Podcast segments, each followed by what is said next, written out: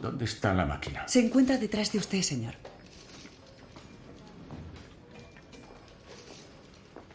¿Y ella sabe de geometría analítica? Por supuesto. Y también sabe hablar. Sí sé, señor. ¿Cuál de las dos? Ambas. Geometría y hablar. Ruth, dámelos. Calcular el triedro de Frenet en estos datos con el método de Gram-Schmidt. El algoritmo de ortogonalización, sí, señor. Lo prefiero a las coordenadas euclidianas.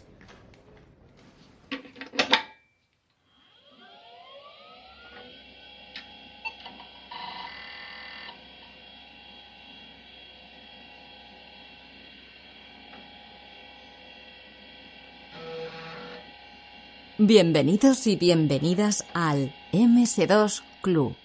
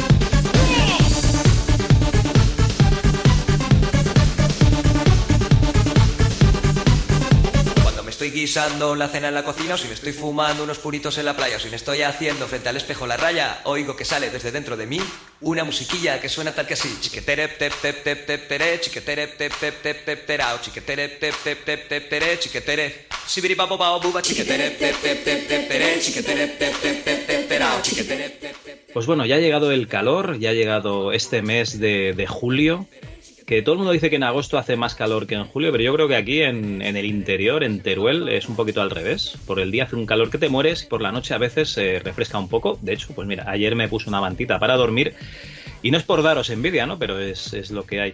Eh, notaréis en este programa la ausencia del ayatolá de la emulación, Antonio Lozano, alias Logaran, porque el chico me parece que ha cogido algo de los fondos del Patreon del programa, ya sabéis, eh, os podéis hacer socios del Patreon, y se ha ido a la playita unos días a disfrutar, ya sabéis, en el jacuzzi, eh, de copas por las noches, bueno, pues esas cosas que hacen la gente del, del molar.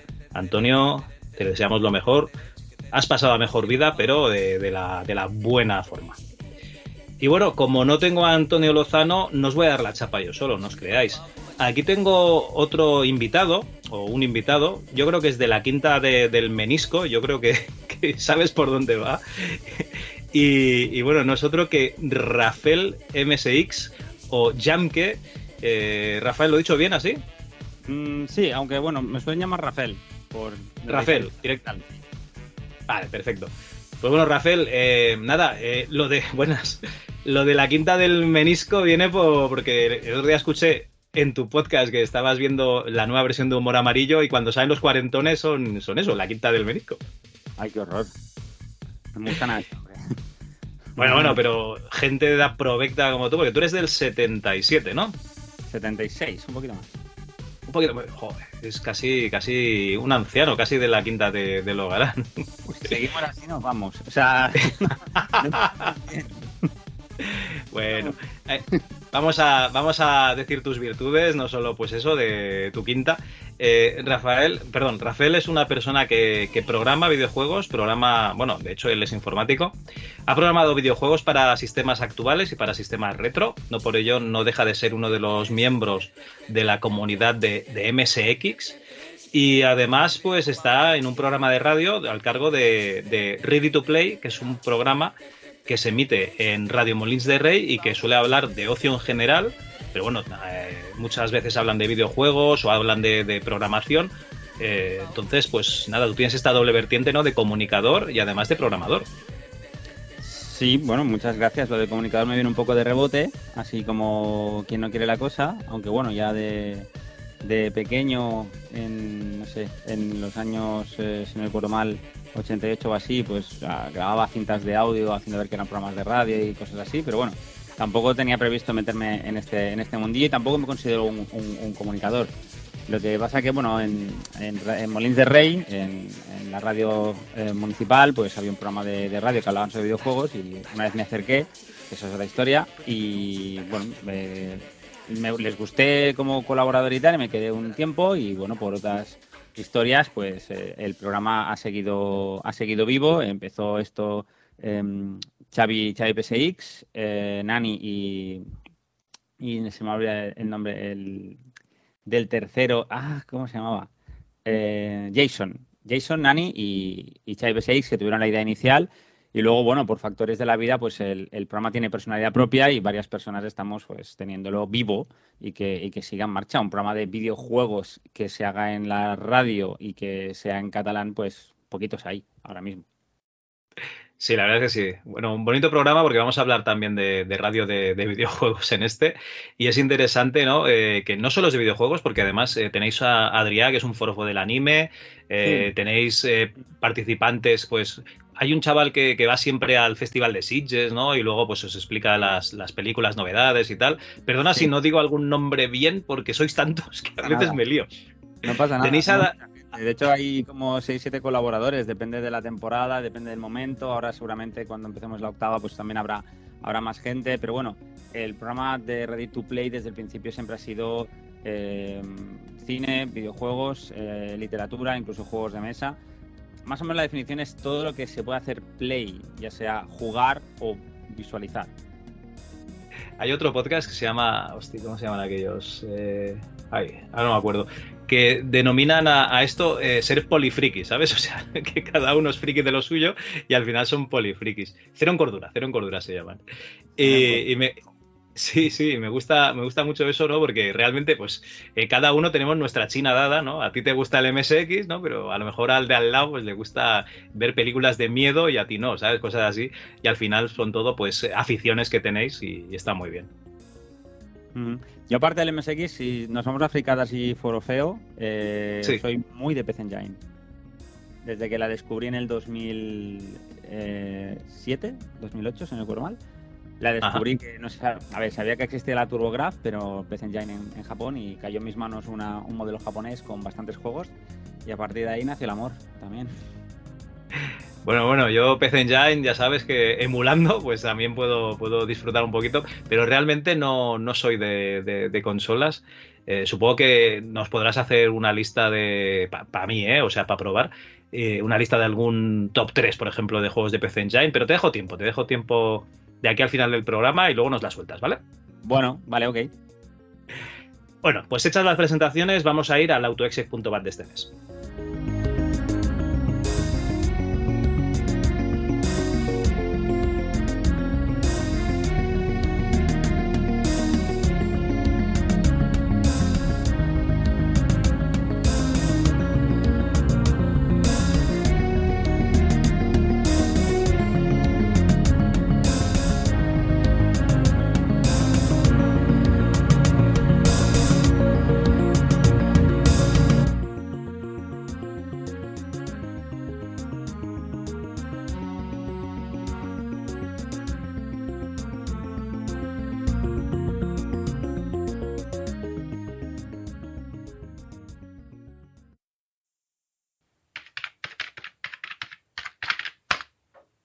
autoexec.bat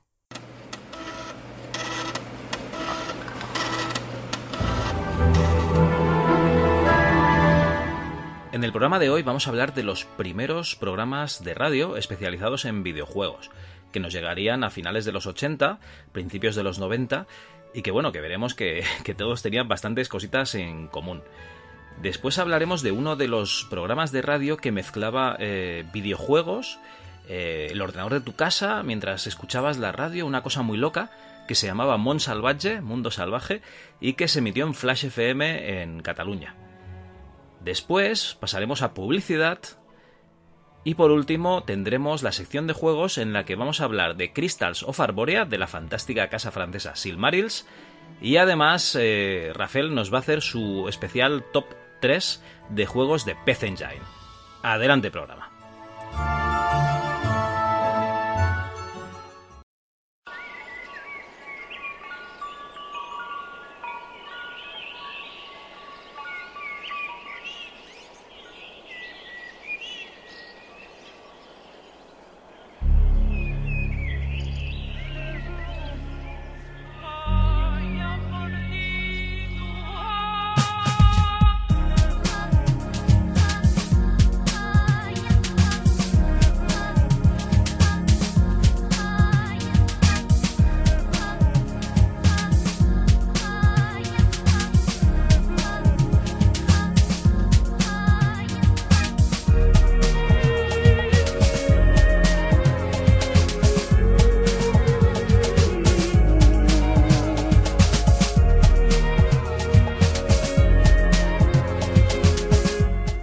Bueno, como comentábamos al principio, Rafael es una persona que está en Radio Molins de Rey haciendo un programa de radio en el que hablan de videojuegos. Pero no es el primer programa de radio que hablan de videojuegos, eh, aunque parezca mentira. Alguno anterior hubo, ¿verdad que sí, Rafael? Un montonazo, evidentemente, no, no somos los primeros. Si no sería que se habla de videojuegos en la radio desde el 2012, no puede ser. Tiene que ser algo, algo más antiguo, tiene que haber. Hostia, 2012 empezasteis, es un programa muy antiguo, ¿eh? 23 menos 8, pues. Eh, sí, ¿no? Bueno, 2, 14. O 15, sí, pero bueno, bien. Bueno, pues eh, la verdad es que lleváis mucho tiempo en la radio, pero en realidad hemos encontrado algún programita que empezó un poquito antes, ¿eh? pero solo un poquito. He hecho un poco de, Bueno, me he puesto la gorra de Indiana Jones, he cogido el látigo y, y he abierto el navegador, ya sabéis, arqueólogo de salón, y he buscado un poquito pues los programas más antiguos y he encontrado el, más antiguo de todos, aunque está ahí medio empatado con otro, es uno que yo no conozco de nada, más que nada porque era de, Radio Bilbao. Es El vicio del silicio, qué maravilla, ¿eh? con rima y todo.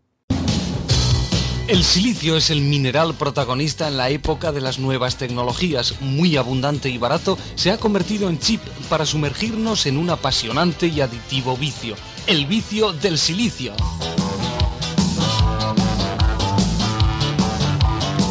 Un programa de evidente intención informática realizado por Fermín Rotaeche y el equipo de frecuencia modulada de Radio Bilbao. El vicio del silicio.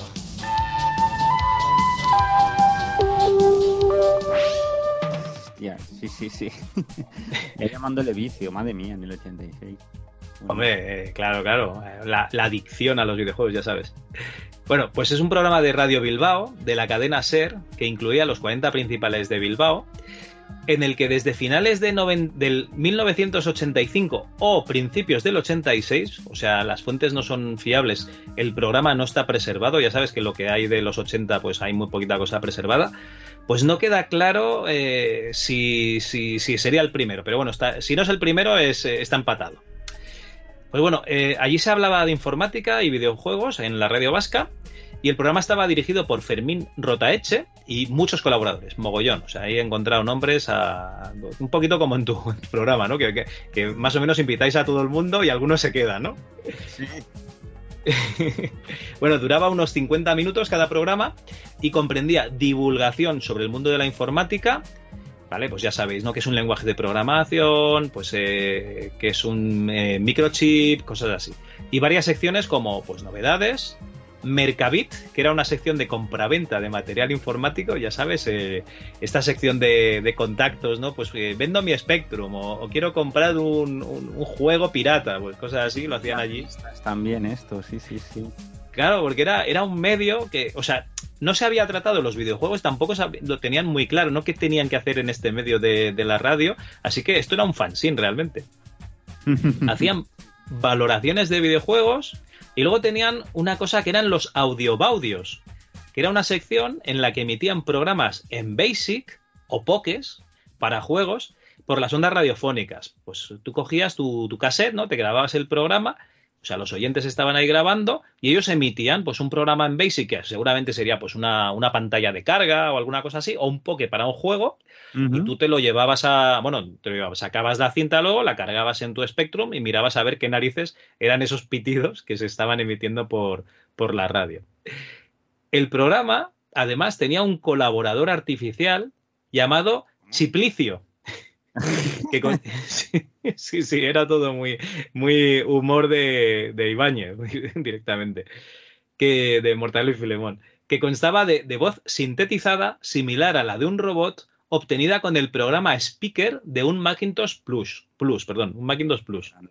La semana pasada os pedimos que fuerais pensando un nombre para ponerle a nuestro robotito de silicio, ya sabes, ese que de vez en cuando aparece diciendo eso de el vicio del silicio, yeah. Pues como os dije, no le gustaba que le llamáramos la fantástica máquina que habla y nos pidió que entre todos le buscáramos un nombre más bonito, que no fuera no fuera tan largo y que no fuera tan Pero no lo escucho casi nadie. ¿Ya estás por aquí? Bueno, pues mira, ya que lo dices, la culpa no fue mía, tú me interrumpiste entonces para quejarte. Bueno, pero me podías haber avisado sobre vuestras costumbres. ¿Pero qué costumbres, Yo no sabía que así de repente os daba por marcharos a todos juntos. Pues claro que hay que marcharse, la gente normal necesita descansar con cierta frecuencia, para eso están las vacaciones. Entiendo, sí, os cansáis todos de golpe y descansáis todos a la vez. Pues sí. Muy originales. Oye, microbio, no te pases que así son las cosas, además no se ha marchado todo el mundo. ¿Qué me has llamado? Microbio.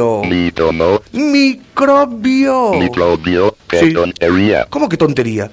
¿Sabes que eres un poco maleducado? ¿Me recuerdas a un tal Rockefeller que salía por televisión? ¿El multimillonario? No, el multimillonario no. Rockefeller era un bicho negro muy pasota. Ya, una cucaracha punky. Una cucaracha punky tampoco.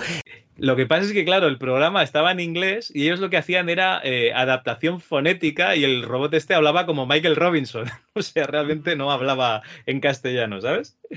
Yo, por esa época escuchaba hablar al Dragón 32, tenía un programita que le hacía hablar también. Pues, pues lo mismo. Adivinar, la, edad. Y, decía, ¿está tu, está, tu edad, ¿está tu edad en la lista? Como te lo preguntaba con audio, pero vamos, sonaba Está tu edad en la lista, una cosa así, ¿no? Sí, sí, sí, sí, ya lo has cagado, ¿eh? Pues eso, tendrías que poner fonéticamente cómo sonaría en inglés, ¿no? Para que él lo leyese. Y la popularidad del programa hizo que se llegase a crear un club de usuarios con un boletín al más puro estilo fanzine. y no solo eso, sino que en Euskal Televista, la televisión vasca, se llegó a hacer un programa de televisión de videojuegos del cual ya no he encontrado más información porque estos son los 80 en una emisora del País Vasco y, bueno, no, no llegaba a encontrar. Me parece que el nombre sí que lo tenía por ahí apuntado, pero no, no, lo dejaba aquí en, eh, en las notas del programa. O sea que saltaron a, la, a lo que sería la televisión y desapareció. Esto estuvo un par de años y, y desapareció. Pero bueno, este es el primero que me constaría a mí, ya sabes, el vicio del silicio, y quédate con eso, ¿eh? Con que eh, tenían un colaborador con voz artificial, ¿vale? Qué gracioso. Vamos al siguiente programa. Este eh, comenzó en marzo del 86, está un poquito más documentado. Es Sábado Chip, programa de Radio Miramar de Barcelona, emitido por cadena COPE, o sea, a nivel nacional. Eh, se hacía entre Barcelona y Madrid. En el congelador hay algo muy majo, helado de gazpacho con mucho ajo. Me parece que oye de ayunar. No me como eso que me hayan de fusilar. Conecto el vídeo, me voy acomodando y mientras pongo una peli de Rambo. Ya han muerto más de 150, la tele echa humo y está que revienta. Un cortocircuito se ha producido por culpa de un cable medio podrido. No sé qué hacer, estoy desesperado. La tele y el vídeo estropeados. Oigo un ruido extraño en la habitación. ¿Será un elefante o será un ratón? Me acerco a oscuras con mucha cautela. Se funden los plomos, necesito una vela. El sonido se hace más potente, parecen voces de mucha gente. ¿Estarán robando 40 ladrones o serán mis imaginaciones? ¡Qué bobadas! Estoy pensando, es la radio de pilas que está funcionando, pero ¿cómo no? Se me había ocurrido, si es mi programa de radio preferido. Es sábado chip que ha comenzado, no me acordaba, me he olvidado. Las voces de José Luis y Eva que están comentando una canción nueva. El último éxito del dúo informático que te hace brincar hasta el látigo con el ritmo. Mi cuerpo voy moviendo y mis males van desapareciendo. Con esta música me pongo a 100 y por fin he logrado sentirme bien. Por eso escucho esta canción especial porque nunca vas a oír nada igual. Todas las desgracias que te sucedan después del programa pequeñas se quedan, así que ya sabes lo que has de escuchar, aunque el mundo esté a punto de explotar. Sábado Chip. que constaba con, de un programa en directo con noticias y concursos que, pues como eran directo, los que los oyentes llamaban ¿no? y contestaban las preguntas. Y podían conseguir premios tan suculentos como juegos o suscripciones a la revista Amstrad User. A finales de 1987, el programa pasa de Radio Miramar a Radio Popular, pero duró poco en parrilla. Esto iba bajo la dirección de Antonio Rúa, que contaba con los presentadores José Luis Arriaza, que estaba en Madrid, y Eva Orue, que estaba en Barcelona. Y contaban con la ayuda de otro presentador llamado Chipito. No me digas. Que no era más que Arriaza, el presentador madrileño, usando un sintetizador de voz. ¿Cómo se te queda el cuerpo, Rafael? Bocoder, tengo bocoder. ¿Eh? ¿Has visto? El chiplicio y el chipito. Ya te llevamos dos, ¿eh? Sí, parece una animación de esas que hacen los de Muchacha de Anui. Chipito an chiplicio, chipito an chiplicio. Lo veo, ¿eh? Lo veo. Madre mía. Bueno, suena- Arriaza Yo he llegado a escuchar este programa alguna vez, ¿eh? podría ser, podría ser. Podría ser. De hecho, si quieres, vamos a oír un, un mini corte que me parece que tengo aquí. No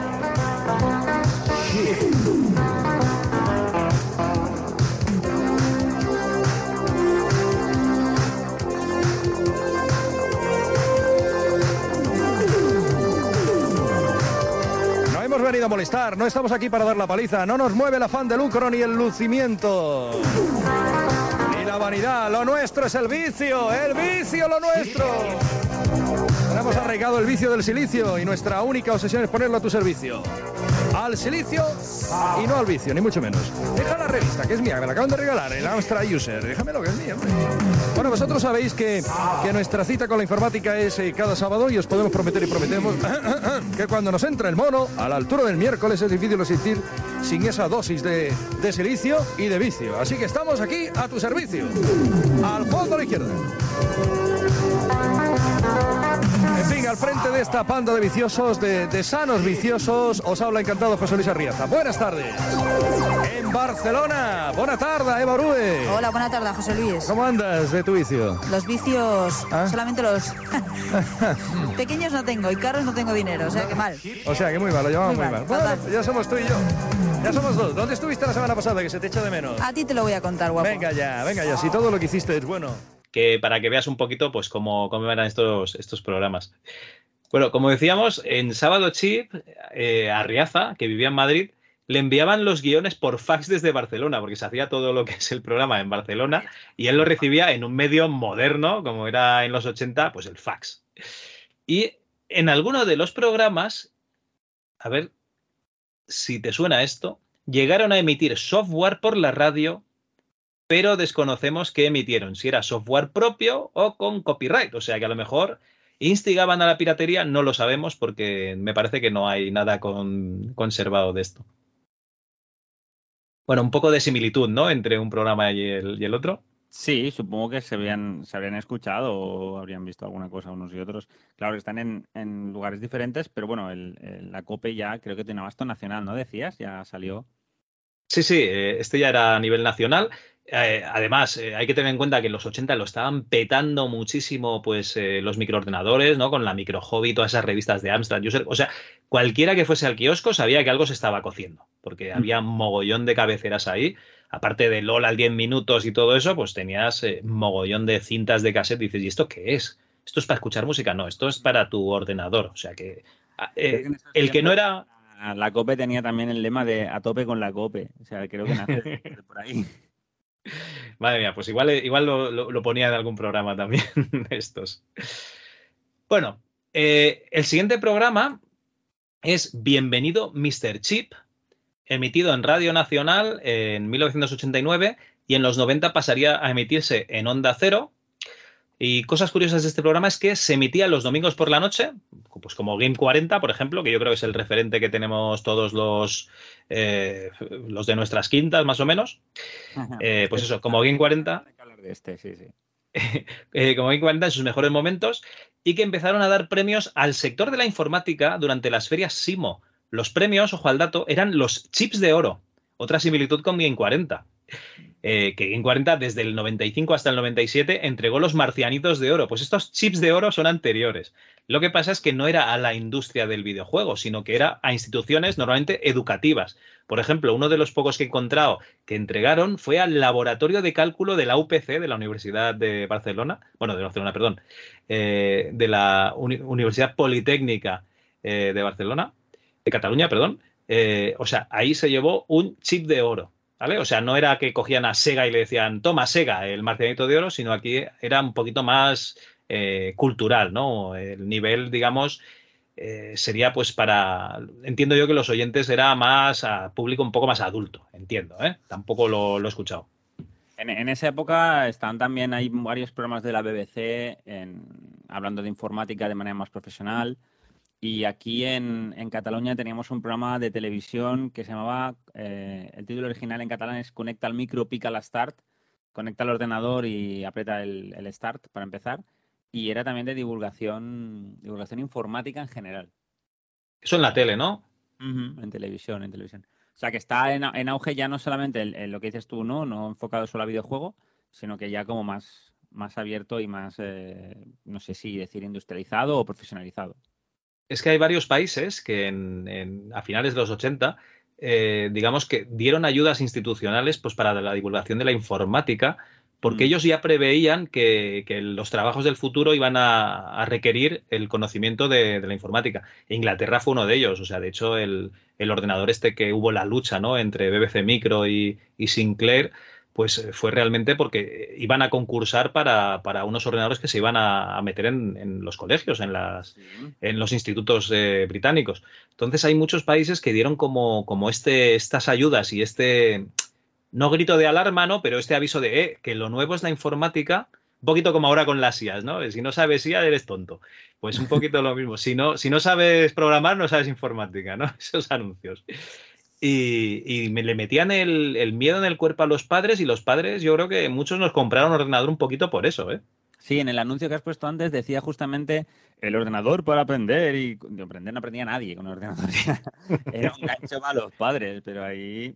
Bueno, yo sí, mira, y lo tengo, ¿eh? Ahora que le decimos eso, tengo aquí una cinta de Dragón 32 que pone Matemáticas Conjuntos 1 y era una lección de mates. Qué maravilla. ¿Cuántas veces estuviste disfrutando con esa cinta? Bueno, de hecho eran cuatro temas y me los sabía de memoria. ah, bueno, pues mira. Uno de geografía que era Floppy el preguntón de Manhattan Transfer, de, los de MSX Club. Hostia, Floppy el preguntón, qué bueno, tío. Sí, sí, era geografía de ríos y montañas de España. Eso lo tengo que, lo tengo que buscar. Yo tenía un libro, pero no recuerdo de qué editorial era en el instituto, que me venía con un floppy de 5 y cuarto para, pues eso, que tenía un menú de selección de lecciones, preguntas, tipo test y tal, pero ni lo conservo ni recuerdo de qué editorial era y no he encontrado nunca más. Ninguno. Pues igual era también de Manhattan Transfer, vete a saber. No creo. si era para PC, no, ¿no? No, si era para PC, no. Eh, a cuento de lo que has dicho de que en las escuelas eh, empezar a crear los ordenadores y tal, recomiendo la visita si pasáis por Gran Bretaña que vayáis a Cambridge y hay un museo de Computer Museum, Historic Computer Museum, que es alucinante porque tienen modelos de, de todas las épocas. Puedes ver desde cosas tan bonitas como el, el ordenador que utilizan en juegos de guerra. Eh, El aula- una Altair no, el, el Insight, perdona. Sí, exacto, el Insight. Una, una aula montada clásica con BBC Micros de cómo era la enseñanza en esos momentos, en los, en los 80. Con los pupitres rayados y todo, ¿no? Pues casi, porque además te dejan unas hojas plastificadas donde hay un pequeño programa de- en, en Basic de BBC para que tú lo piques y pruebes cómo, cómo va. Es muy chulo ese museo, muy, muy chulo. Oye, pues no me lo apunto, ¿eh? O- y los que estáis escuchando esto, apuntároslo, porque la verdad es que mola mucho. Además, los que sois fans de Spectrum, ya sabéis que ahí al ladito estaba Sinclair dándolo todo para sacar el C5, no el Sinclair, sino el C5. Bueno, es que en Cambridge también nace toda la empresa de ARM y Acorn. O sea que tienen un- una base muy fuerte de, de potencia de, de cálculo y de creación de microprocesadores. Sí, sí, sí. Bueno, eh, el siguiente programa de radio no es un programa de radio, ¿vale? Pero te va a sorprender.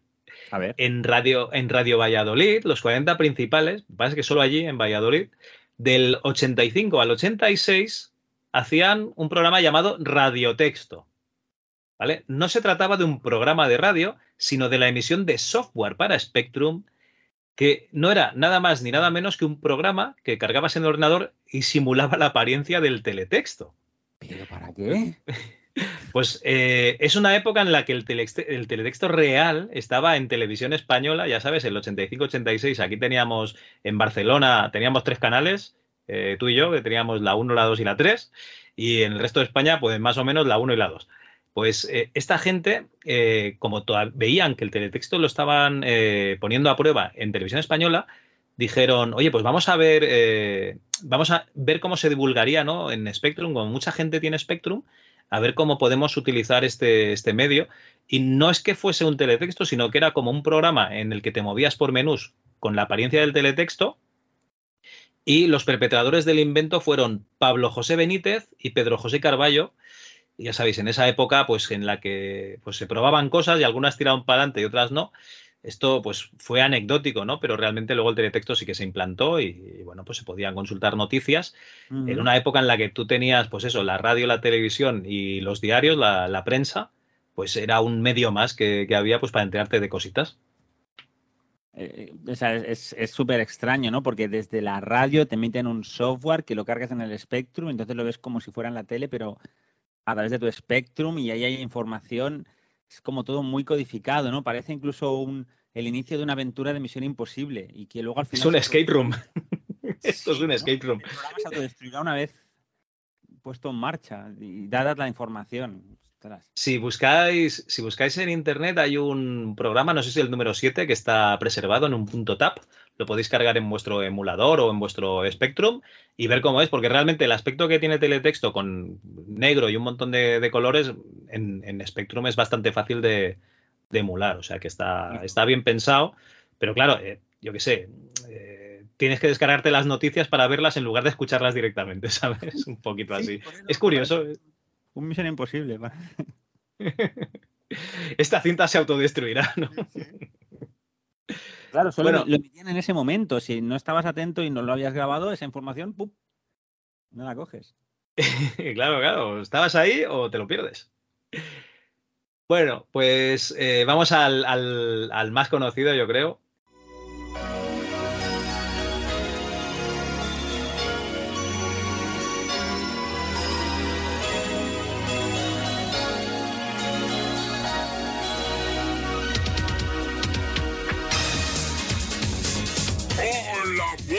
Buenas noches chicos y chicas, ¿qué tal estáis? ¡Qué tranquilidad se respira en el ambiente! ¿Por qué? ¡Qué festividad! ¡Qué domingo! ¡Qué maravilla! ¿Y eso? Y digo todo esto porque empieza Game 40 sobre todo y ante todo, y porque, no sé por qué, y por alguna razón será, pero no entiendo por qué, no están los informáticos, se han ido una party y no sé qué les ha pasado en el coche. Pero bueno, eso ya es otro cantar.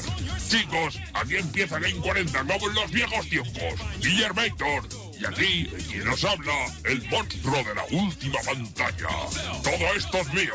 Este micro es para mí solo, ¿no? No, no, no, no, supongo que vendrán ahora este chico, pero ¿se puede saber qué les ha pasado? ¿Tienes idea de qué les ha pasado a estos chicos que nos han parecido porque son las 9 y 2 minutos? ¿Habían ido a la party, no sé? Oye, pues no lo sé, no sé. Yo sé que estaban en la party, pero no sé qué party de la qué party se han quedado con la mejor party. Ah. Y no están aquí. Ya, pero ¿qué les has hecho en el no coche? sé qué les habrá pasado. ¿Qué le has hecho en el coche, tío? ¿Tienes idea de que... Bueno, aquí nadie me dice nada. Los chicos que me han llamado han dicho que, que- que les ha estropeado el coche, que se les ha roto, que no sé qué demonios, un sabotaje y les ha explotado en la cabeza o algo parecido. En todo caso, esto es Game 40, el programa de los videojuegos de la cadena 40. Bienvenidos, tomad asiento. Este es nuestro sumario del día de hoy. La primera etapa de, de Game 40, del 92 al 98. eh, el primer presentador fue Juan Luis Ferrer. eh, luego, luego ya pasó a Guillem Caballé como presentador, el cual engañó a los informáticos Carlos Ulloa y Manuel Martín Vivaldi, eh, los cuales conoció en, en VitaBit, el programa que también hacía en televisión. Y eh, luego pues fue añadiendo colaboradores, pues gente como pues eh, los compañeros del podcast Pixel Perfect, los Pinipon, que eran la gente que destripaba videojuegos y, y se cagaba en ellos si hacía falta. Y luego tenían una cosa que no sé si te sonará, que es una mascota. Una mascota que era Moop, el monstruo de la última pantalla, que era Guillem Caballé utilizando un, un distorsionador de voz también. Sí, y aún te diré más, yo fui de los que compró el, el vinilo del Game 40. Hostia, en vinilo, no, no en CD, ¿eh? en vinilo, madre mía. Sí, claro, no, CD, ¿qué CD? ¿Qué CD va a haber? no, no, en vinilo había un, hicieron una especie de, de remixes de videojuegos que yo creo que, no estoy seguro porque no tengo la información, pero parecen como si alguien hubiera hecho con Amiga un fichero mod y hubiera hecho una versión de, de, un, de un tema de videojuego. Estaban los Lemmings, estaba Street Fighter, estaba Super Mario, estaban varios y con voces eh, con samples entremezclados y eso lo editaron en vinilo. Game, game mix.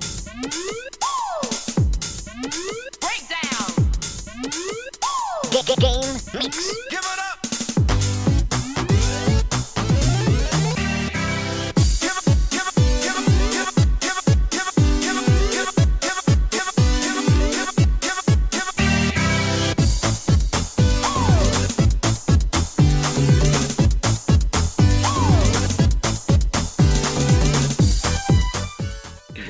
yo pensaba, yo pensaba que estaba en cinta y en, CD, y, me parece que hay dos, hay dos mixes de estos. Era Game 40 Mix o algo así, y, y- Game Mix, y creo que hubo más de uno, más de uno creo que hubo.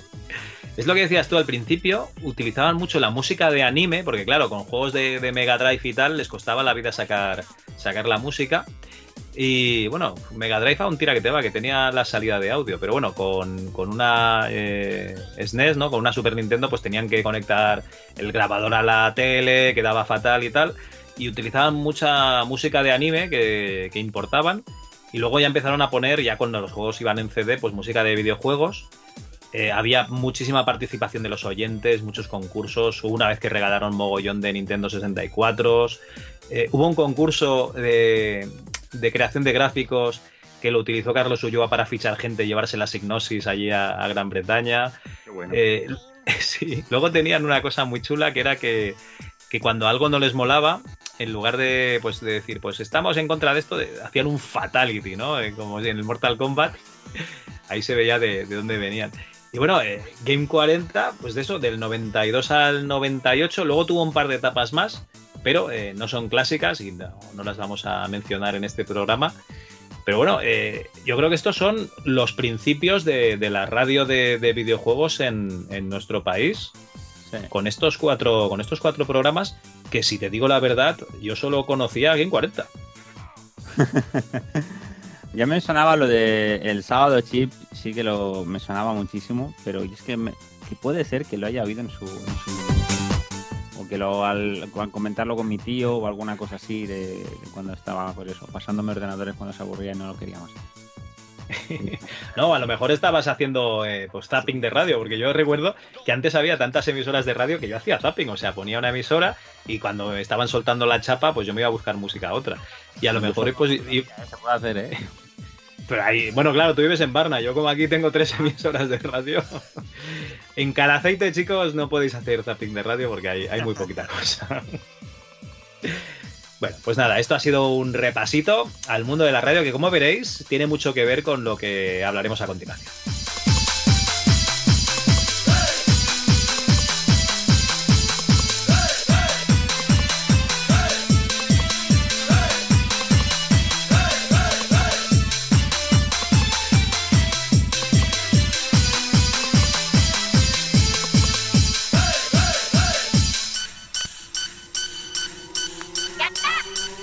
Game Mix.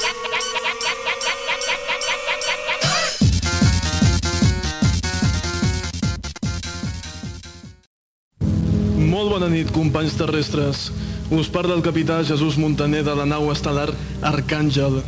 Tinc al meu costat el tinent Joan Arenyes, el tinent Doikaren Jametat, l'oficial científic Deborah Archer, el doctor Nicolas Darko, l'esprit Jean-Michel Godard i l'alferes Maurice Taylor, reclutat com tots vosaltres a la base terràquea Esperança.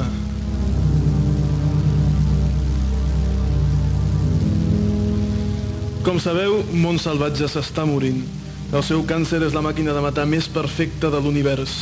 En blindat, les seves passes s'assassinen perquè les dirigeix la dona tomba i la seva mirada calcina, beneïda pels déus de Torith Roft.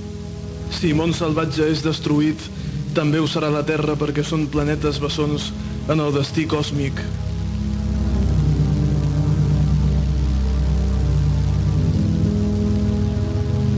Per tant, a les vostres mans es troba la salvació de tot el que coneixeu i estimeu. Bueno, Rafael, eh, el otro día estaba escuchando un programa de radio muy bueno que hacen en Radio Molins de Rey, que se llama Ready to Play. Es- hay No unos colaboradores muy simpáticos. No sé. Y, y resulta que habláis de una cosa que es el Mon Salvacha, el mundo salvaje. Y, y claro, yo lo, recuerdo que en, en un Twitter, lo he buscado, ¿eh? En un Twitter de 28 de junio del 2021 te preguntaba a ti precisamente si te acordabas cómo, cómo se llamaba el, el programa este de radio en el que tú tenías un disquete, lo metías en el ordenador y podías participar eh, en el, en el, bueno, en una especie de concurso y tal. Y, y tengo una foto aquí que la pondré en, el, en las notas del programa, en la que tienes el disco KO formateado a, a alta densidad con el disco de Mont Salvatge al videojoc interactiu de Flash FM, el videojuego interactivo de Flash FM, creat per Jesús Manuel Montaner, creado por Jesús Manuel Montaner. Y aquí pues te venían las instrucciones, teclear, instalar y después Flash para jugar o léeme para info. Y bueno, pues eh, la verdad es que es un poquito, un poquito extraño todo lo que vamos a contar. Solo os voy a decir que espero que la fe en Raito Gogun os proteja. Bueno, a ver, Rafael, tío, ¿qué, qué es esto? Esto fue una cosa muy rara. Yo lo viví en su momento porque, bueno, como, como has dicho, tengo el disquete de, de esa época, el original, que tenías que ir a buscar a una tienda en concreto o a unos sitios en concreto para poder, aparte de participar, poder eh, seguir lo que ocurría. Esto fue un invento de Jesús Manuel Montaner para hacer una especie de, mm, ¿sabes las novelas de la radio? En la que explican una historia y, y tú la vas siguiendo, pues capítulo a capítulo. Él quería hacer una especie de, cuento interactivo en el que él se inventaba pues un, momento, una situación y en el en este disquete pues había unas secuencias, una serie de, de animaciones en las que tú veías qué es lo que ocurría, ¿no? Y también había como unos números de, de fuerza, de diferentes eh, habilidades. Fuerza, experiencia y valentía. Lo tengo aquí apuntado que he jugado una partida esta tarde. Y en función de lo que él- de lo que tú respondías, él te otorgaba esa serie de puntos. Si al final, en la cuarta, en el cuarto dibujo, aparecía un maligno y con una puntuación en concreto que tenías que superar, si tenías esa cantidad de puntos, pues digamos que, que ganabas. A mí me llamó mucho la atención porque uno de los premios más importantes, nunca participé, ¿eh? nunca me llegó a tocar, para participar, eh, era un viaje a Disneyland París. A solo unos minutos de vuelo de la estrella más brillante se encuentra el mágico mundo de Euro Disney. Un mundo lleno de música y color donde los cuentos de hadas se hacen realidad todos los días. con increíbles atracciones que te dejarán sin respiración. Espectáculos que nunca habías imaginado. Hoteles de ensueño donde estarás en el corazón de la fantasía. Y montones de cosas para hacer y para descubrir. Ven y descubre la tierra de la fantasía y los sueños. Euro Disney. Y yo estaba loquísimo por ir, digo, Dios, porque eh, tenía un- una especie de, de- de trauma porque era un Disneyland París, antes de decidirse por ir a París, iba a ponerse pues aquí En Barcelona. tú y yo, en, en- en Tarragona, donde está Portaventura. Ah, en, ahora. En- en Tarragona era, ostras, yo pensaba que lo a poner en Barcelona, fíjate. No, no, eh, Port- Portaventura es un invento posterior para tener algo porque perdimos Disneyland. Fue, fue esa historia. Entonces yo me quedé muy frustrado de decir, ostras, se la han llevado lejos y me gustaría ir y tal. Y era pequeño y dije, pues si participo en esto, a lo mejor lo gano, que evidentemente no, ni participé. Pero cuando tenías el disco, eh, ellos decían un número, porque era al azar en qué momento del Mont Salvatge, era como una especie de mundo mm, distópico en el que entrabas en un momento del, del tiempo, en qué momento numérico entrabas. Entonces, si tú tecleabas ese número, podías ver lo mismo que el jugador que estaba jugando y seguir la historia. Y ya está. Era una animación secuenciada de una duración concreta y el presentador tenía que, y tú tenías un tiempo para poder contestar a la pregunta. Opción A, opción B, opción C. Y te iba pasando. O sea, era, era interactivo lo justo. lo justo. Bueno, la historia era una fumada muy importante en la que un tío eh, que era súper poderoso, un malvado brujo, eh, deja una gota de sangre encima de un insecto que se convierte en el blindat, en el blindado, que este tío pues eh, iba a destruir el mundo salvaje y como el mundo salvaje estaba conectado, no se sabe cómo, espiritualmente o algo con la Tierra, pues iba a destruir la Tierra. Entonces teníamos la base de reclutamiento Esperanza, en la cual pues tú podías participar. Sí, cogías este disquete en una tienda y te inscribías. Al principio había que inscribirse en una, en una publicidad que venía en la revista PC Actual. Eso me Ujú. llama mucho la atención porque, claro, esto es autonómico, pero eh, PC Actual es, es a nivel nacional. Pero bueno. Y, y bueno, pues tú participabas, entonces llamabas, eh, te metían en antena, te hacían un- un- una batería de preguntas estilo test de Boycamp y luego eh, eh, tenías que meter el código que te, que te decían y te metías a jugar, ¿no? Pues tenías esos 50 segundos. Entonces, si los, eh, bueno, sí, no, los presentadores te ponían en una situación que tú no entendías nada y te daban eh, tres o cuatro opciones a cuál más absurda, a la cual tú tenías que responder. Es un poco como las puertas eh, de humor amarillo, ¿no? Tú no sabes lo que hay detrás, pero tienes que ir a por una. Entonces escogías la que más gracia te hacía y eh, podías no ganar ningún punto de estos de fuerza, experiencia y valentía o ganar alguno, no se sabe, ¿vale? Es todo muy random, todo muy inventado, con nombres muy absurdos, etcétera. Pero eso sí, los jugadores entran al trapo y empiezan a decir que son de razas alienígenas, eh, un poco de, de- de paranoia. De rol, sí. Sí, sí, pero muy, muy loco, muy, muy loco. Bueno, si conseguías vencer a un monstruo, te llevabas un videojuego. Si conseguías vencer dos monstruos, eras el eh, ganador de una Mega Drive. Si Tela. conseguías acabar con tres monstruos, que entiendo que todo esto es en programas consecutivos, ¿eh? porque en un programa no te, no te daba tiempo. Mm. Te llevabas un 486. Ojo, ¿eh? Un 486. Estamos hablando que el programa duró del 93 al 94. Un 486 Gamer de la época. eso lo peta. Y eh, si matabas a cuatro, te llevabas este viaje a Euro Disney para dos personas, con lo cual eh, iba, eh, iban los padres y dejaban a los niños, o, o- o iba uno de los padres con un niño. en fin, bueno, pues eso, te llevabas estos, estos pedazos de premios. Para poder jugar, lo dicho, tenías que ir a buscar este disquete y necesitabas un PC 286 con una VGA y una disquetera de alta densidad. Y bueno, eh, yo qué sé, yo del programa recuerdo eso, que era muy, muy, muy loco, pero que era tan, tan loco que, que tú te quedabas ahí en la radio escuchando a ver qué pasaba.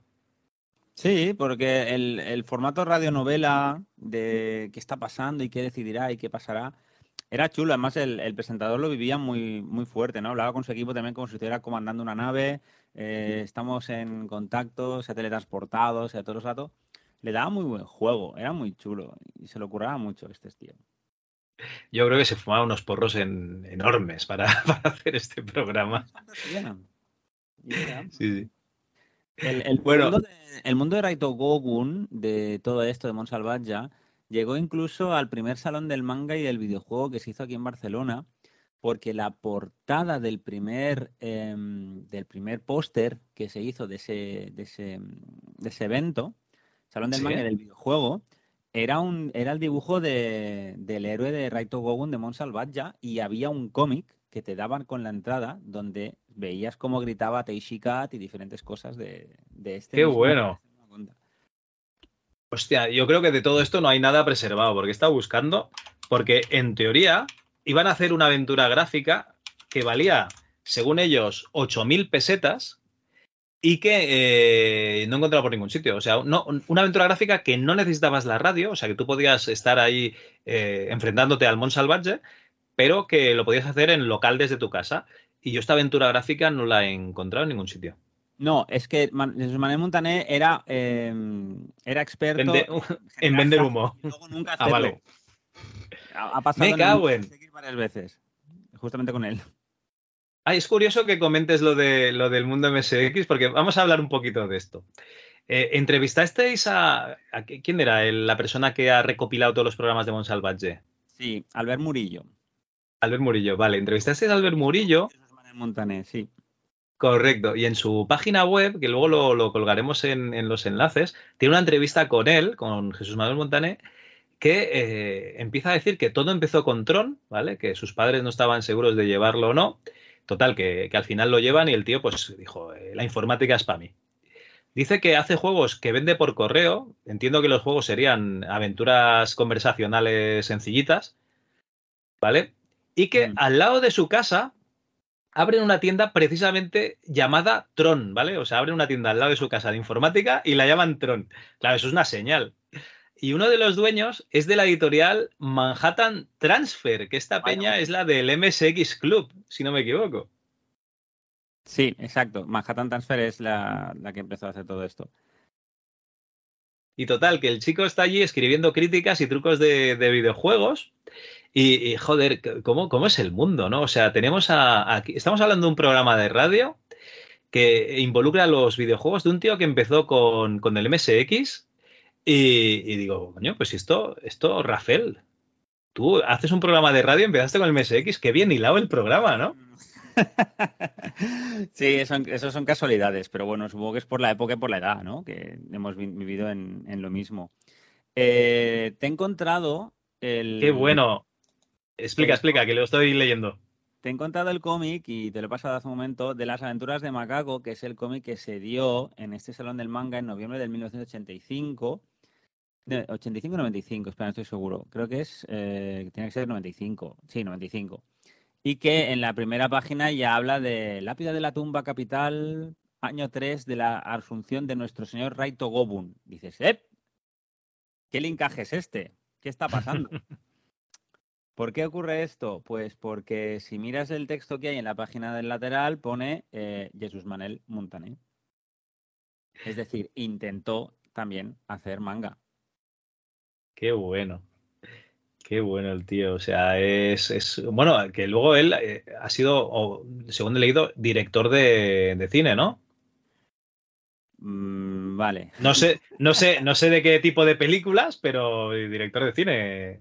Bueno, ha hecho, ha intentado hacer de todo. Ha intentado hacer de todo, incluso artículos que, eran falsos, eh, videojuegos en MSX que eran para pamear en Ochargota, eh, de todo. Entonces, yo creo que intentaba hacer muchas cosas a la vez, pero no, no se especializaba, quería estar en todas partes. Entonces parecía como que no los proyectos no, no terminaban nunca de, de, marcarse. De hecho, de este cómic, por ejemplo, creo que hay Mantos Macaco y Macaco 2.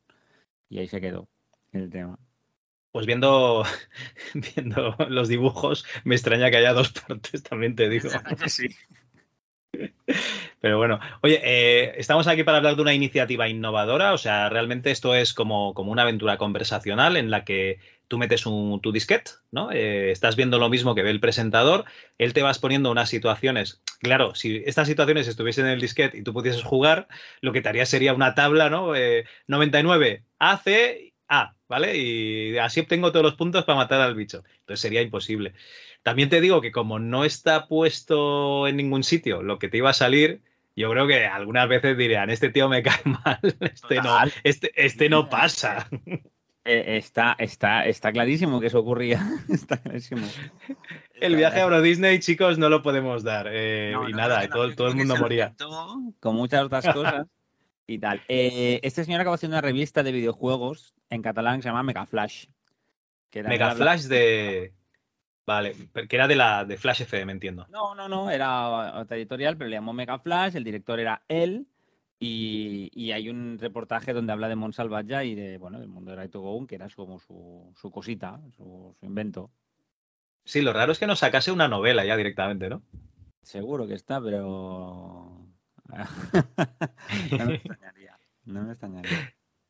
Bueno, yo ahora mismo estoy muy interesado en todos los oyentes y todas las oyentes que eh, en algún momento participaron en, en Mol Salvaje, si participaron como concursantes o si simplemente fueron a buscar el disquete y nunca participaron, pues como Rafael y como yo.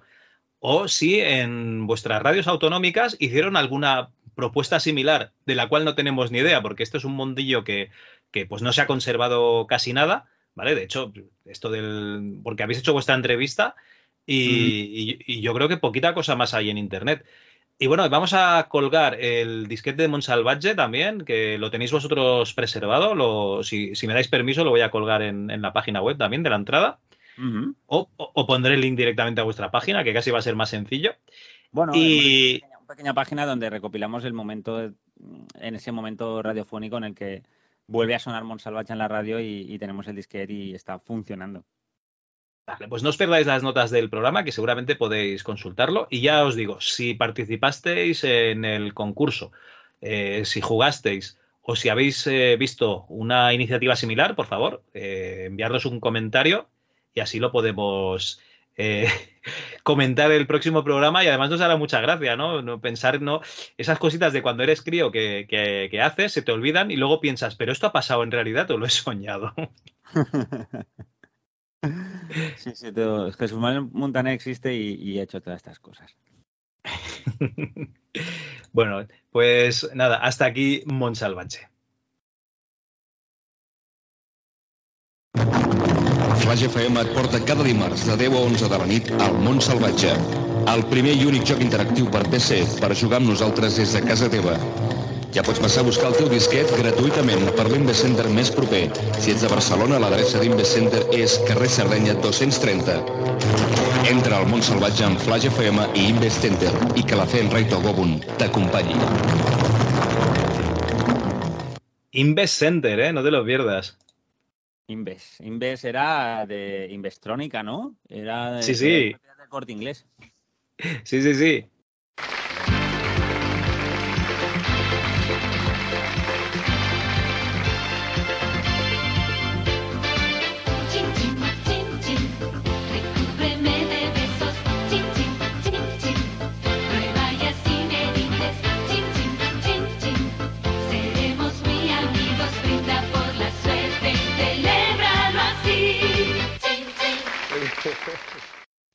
Otra que va lanzada es Sinead O'Connor. La cantante irlandesa ha roto en pleno programa televisivo de la cadena NBC una foto del Papa. En otro concierto había prohibido que se entonase el himno norteamericano. Hay quien no sabe ya qué hacer para que se hable de ellos.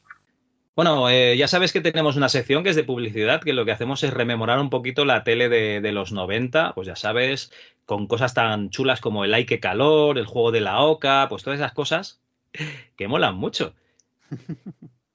De hecho, están volviendo, porque este año eh, vuelve el Grand Prix, ¿no? Y vuelve Humor Amarillo. Ha vuelto y ha sido, ha sido espectacular no, la, la acogida que ha tenido ese programa. Yo no lo tengo que decir que yo no lo había visto nunca entero, ni me había quedado a verlo. Sí. Eh, no era de, de esto, pero em, si ves este programa ahora mismo y tienes al lado eh, Twitter y vas viendo todos los memes y todo lo que comentan sobre el programa, te ríes muchísimo. Yo es que Una noche divertidísima. Yo no recuerdo si lo hacían el viernes por la noche o el sábado por la noche, pero yo, a la edad que lo. Bueno, yo no estaba para esta mierda, yo estaba porque me iba de fin de semana con los amigos y, y no, no me quedaba viendo el Grand Prix en casa. eh, y eso que duró un montón de años, ¿eh? Sí, sí, sí, y hacía 18 años que no se hacía. Imagínate. Bueno, ya ves. Eh, y los presentadores entiendo que los mismos, al menos él, ¿no? Él sí, él, ha sido el mismo. Ahora han puesto una chica a hacer como una especie de, de caster de Ibai, como si lo estuviera comentando como en YouTube, y la verdad es que está muy bien para enganchar a, a nuevas generaciones o que lo vean de una manera con un formato un poco diferente. Se han hecho un poco como en Maverick, ¿no? Como en, en Top Gun. Han dejado a Tom Cruise, ¿no? Pero se quitaron de encima a la prota porque no les hacía el peso y pusieron allí a Jennifer Connelly y aquí han hecho un poquito lo mismo, ¿no? Han dejado, ¿cómo se llama el presentador este? El, hoy García. Este. Y, y- y han dejado a la chica fuera. Sí, bueno, hay más presentadores, hay más, hay más gente. De hecho, hay como varias árbitras, hay varias personas también que están eh, con él y tal. Pero han incorporado esto, una especie de. como si te hubieran retransmitido por YouTube. ¿eh?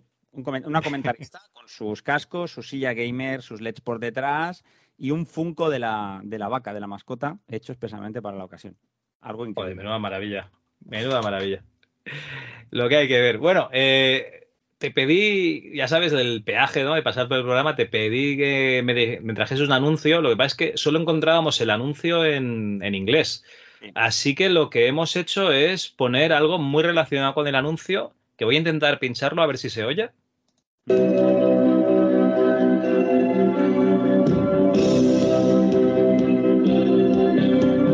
dream with me tonight. Let's go to far off places and search for treasures bright. Dream with me tonight. Let's build a giant airship and sail into the sky. Let's watch the ground so far below. Let's watch the birds as they fly by. Fly so high.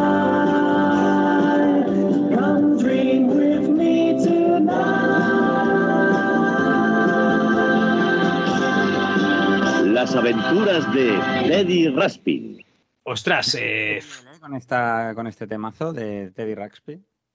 hostia, yo ya te digo, no, me dijiste que había muñecos de esto porque tú realmente lo que querías era poner el- un, mu- un muñeco. De hecho, es, Pero es yo- un muñeco eh, creado por, por Hasbro, si no recuerdo mal. Espérate que, que lo recuerde bien, pero sí. Eh, creo que sí que fue de, de Hasbro, diría. Eh, del 1986-85, en el que era una- un, un osito de peluche que tenía por detrás un espacio para colocarle un cassette, una cinta de cassette, y te contaba un cuento.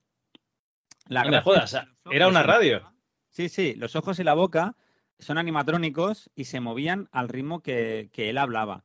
Pero en la cinta también había audios de otras voces, de otros personajes que hablaban con él porque tenía como una conversación y cuando eso sonaba, el muñeco estaba quieto. Iba parpadeando, pero no hablaba. Cuando le tocaba el hablar, entonces sí que se movía la boca y los ojos. Yo lo vi en el corte inglés por esa época y me quedé alucinado. Yo quería ese bicho. Era carísimo. Era carísimo. Pero no entendía por qué cuando le ponían una cinta de cassette detectaba que tenía que abrir la boca y a veces no. Era como mágico. Hostia, eh, qué despliegue de medios, porque eh, esto es del año 87, ¿no? Sí, 86, 87, una cosa así. Y le hicieron, evidentemente, pu- pues la época se hacía siempre, em, serie de televisión para vender eh, muñecos. Como Los pasó muñecos. con Brave Star, como pasó con G-Joe, como pasó con Masters del Universo. O sea, era la tendencia habitual. Hay que hacer una serie de televisión para poder vender los, los muñecos. Hostia, pues eh, lo, que te he dicho, ¿eh? Yo no recordaba para nada esto. Ahora estoy viendo un capítulo, está en YouTube. Las aventuras de Teddy Ruxpin 01, El tesoro de Grundo. Y sí, lo estoy viendo y me quieren sonar todas estas cosas, tío, pero no lo, no, no lo recuerdo. Yo tenía 10 años. Tú no sé cuántos tenías. Pues yo sí era el 86, 87, entre 8 y 9 años, claro. Pero bueno, eh, a ver, que yo, que yo recuerdo eh, ver lo- los ositos aquellos de la aldea del Arce y todo aquello. O sea que realmente no acabo de, de- de recordar bien, bien, pero sí que lo he visto, sí que lo he visto antes. Porque bichos que van saliendo por aquí me suenan. Aquí hay una especie de troll que se baña a un arco iris, que yo Sí. este troll lo he visto. Sí, sí, sí, sí, sí. sí, sí. De hecho, incluso En de este muñeco se han hecho versiones después, en el 91, en el 2005, y la última versión, eh, según leí por ahí, eh, se hizo una versión en el 2017-2019, o sea, se ha ido evolucionando, incluso pasaron de cinta a tener un formato de cartucho ROM propio y tal, era un, un animal que cuenta cuentos. Feber llegó a hacer su versión que se llamaba Super Pedro, que el anuncio decía así como Super Pedro, que habla mucho, mucho, mucho. Pero claro, no tenía la, la misma sincronización. Claro, a ti lo que te volvía loco es eso, ¿no? Que se esperaba su turno para hablar. Increíble, o sea, yo flipaba, digo, ¿cómo lo hace? Madre mía, es que estoy viendo los malos y Que cantaba además en algunos momentos. No estoy viendo lo- los malos de la serie y me suena todo, tío. En fin, ya una- una- un- uno de esos recuerdos que acabas de, de desbloquear con estas aventuras de, de Teddy Ruxpin. Además me has comentado que el, que el muñeco este que es como un gusano con patas Sí, también se sincronizaba con el oso, ¿no? Sí, tuvo, tuvo un muñeco aparte y hay algún vídeo, creo que por ahí en YouTube que circula, que se ve el anuncio americano donde tú puedes ponerlos uno al lado del otro y saben cuándo tienen que abrir la boca uno y otro, que aún es más mágico, y se van contando la historia a la vez. Es increíble. Madre mía, qué Sí, sí. flipada. Pues nada, oye, eh, eso, las aventuras de, de Teddy Ruxpin, si no os acordabais como yo, echad un ojo que seguro que viendo YouTube os, os vais a acordar. Bueno, eh, yo te he traído también un anuncio, a ver si te suena esto. Para algunos, un ordenador familiar es así, o así, o así. Para Sony, un ordenador familiar es así, sencillo, práctico y útil, para ordenar, estudiar, trabajar, jugar y para aprender juntos toda la familia. Los ordenadores Hitbit son compatibles MSX y pueden crecer. Es un Sony. Bueno, Sí. yo no sé si tuviste un Hitbit. Tuve un Hitbit, un 75p. Fue mi primer Bueno, MS. entonces, entonces a lo mejor tus padres o tú visteis este anuncio y dijeron, "Ah, los otros ordenadores son una mierda, aquí lo que mola es un MSX como el de estos chicos, ¿no? La, la verdad es que no, la verdad es que aquí los ordenadores entraban en mi casa a través de mi tío, de mi tío Juan. Ah, vale. Y entonces cuando él se cansaba de uno, entonces venía para mí. El O primero sea que... un 81, un ZX81 Sí. de un K de memoria que lo amplié a 16. Cuando se cansó de él ese, lo cogí yo y él se cogió un Dragon 32. Cuando se cansó el Dragon 32, yo me cogí el Dragon 32 y él se cogió el 75p. Cuando se cansó de ese, pues lo mismo. Y él cogió un eh, F500 de MSX2. Ese ya no lo heredé. Ese ya fue un. ¿Me lo das? Y me dijo, no. Yo, jo. Este ya me lo quedo para siempre. Bueno, pero luego lo tengo aquí, ¿eh? Ahora ya lo tengo yo. Ah, ah, vale, Este- vale, ya se hereda otra vez. Digo los dos, el 75p y el 500. De Hitbit de Sony. Muy bien, hostia, eh, todo de equipos triunfadores, ¿eh? El Dragón, el MSX, joder, qué maravilla. Hay alguna foto mía por ahí en, en Twitter que salgo en- con mis. Sí, con la época de Raxby, con 10, 12 años, con el dragón programándolo, o sea, haciendo como un programita en Basic. Hostia. Bueno, pues eh, no solo eres un usuario de MSX, porque ya, a ver, en aquella época, pues la gente utilizaba los microordenadores pues para jugar o para programar un poquito en, en Basic. Yo no sé si empezaste a programar con el MSX o esto de hacer juegos para MSX te dio ya directamente cuando la máquina era considerada clásica. Mm, No, eh, yo tengo que decirte que eh, cuando me dieron el, el ZX81, el, eh, que es un ordenador de un K y poca cosa más, se amplía a 16, tampoco podía hacer más, había al lado un pequeño librito en el que tú tenías un pequeño mini programa y eso se supone que era un juego. ¿Qué hacías por la tarde? Pues teclear ese mini programa, ver que funcionaba, jaji jaja, apagar. Y la siguiente tarde, pues otro. Y así pasaba la tarde. ¿Estaba programando? No, estaba copiando, como quien hace una redacción, un copiado de, de cole, pero eso generaba pues un juego. Y de ahí se te quedaban pues palabras, ¿no? El print, el let, el locate y esas historias. Con el MSX, con el Dragón sí que ya hice algunas cosas más, incluso hay algunas cintas por aquí que tengo con trozos de, de programas Basic que, que hacíamos entonces. Hacía como menús, sobre todo hacía menús de selecciona opciones o cosas que sumaban, restaban y tal. Y, el, y en MSX Basic, en aquella época, esto ya es el 88, creo 88, 89, sí que llegué a hacer algunos minijuegos. De hecho, tengo por aquí una cinta en el que incluso hice la portada, que era como una especie de pataventuras. Y tenías que ir poniendo texto y qué querías hacer, si ir a la derecha, a la izquierda o, o lo que querías eh, ir haciendo. No salían dibujos, solamente cambiaba los colores de la letra. Y alguna cosa de, de marcianitos también hice. Lo que pasa es que no entendía por qué solo se me veía una nave cada vez. Y era un tema de planos de sprites. y, una sale la otra. Y entonces era como un escondite, porque uno se movía, luego se movía, el otro se apagaba, y hasta y cuando se solapaban, entonces explotaba. Y ya está, iba cambiando la Vale. jugabilidad. Sí, se puede decir que, que entonces cuando, cuando empecé a hacer cositas de, de MSX Basic. No es hasta el 2004 o 2005 que ya pues ya he hecho la universidad, ya he hecho la carrera de electrónica, ya tengo otras historias, eh, ya sé más cosas. Y entonces digo, ¿esto del ensamblador cómo va? Y me, entonces me intereso y me reengancho otra vez.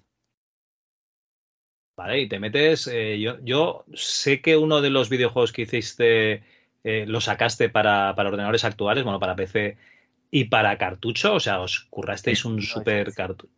El BitLogic, os currasteis un cartucho con, con LEDs y tal.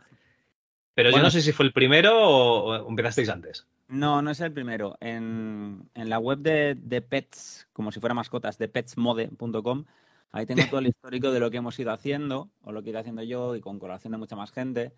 Y el primer juego que hicimos de esta nueva temporada no fue un juego, fue un, un player de, de música PSG, del chip de sonido del MSX, porque creíamos que era lo más complicado, ¿no? Que ne- necesitamos que suene música, pues nos hacemos nuestro propio player y hicimos nuestro replayer de, de música y eso lo enseñamos en una, en una Euskal, creo que fue en el 2009, unos años después, más tarde. Tardamos mucho en aprender a usar todo eso y que el modo de vídeo y tal.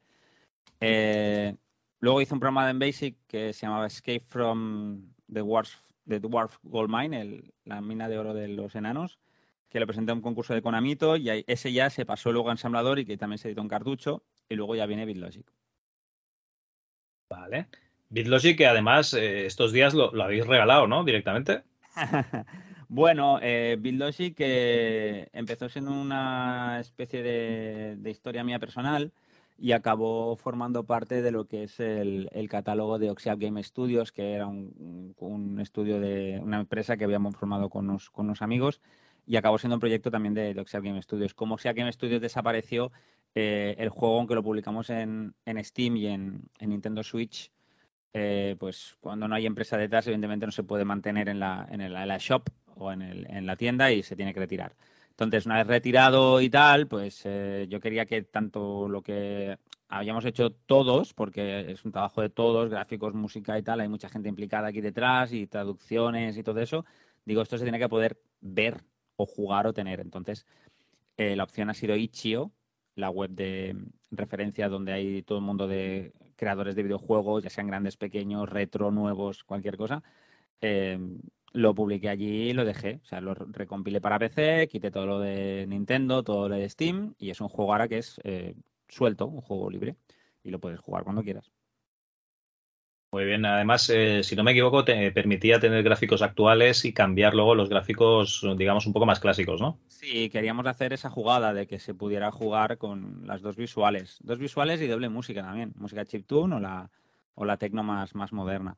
También en Itch.io está el, el- la ROM original del cartucho de MSX, también está disponible, se puede, se puede coger y jugarla cuando quieras en un emulador sin, sin problema.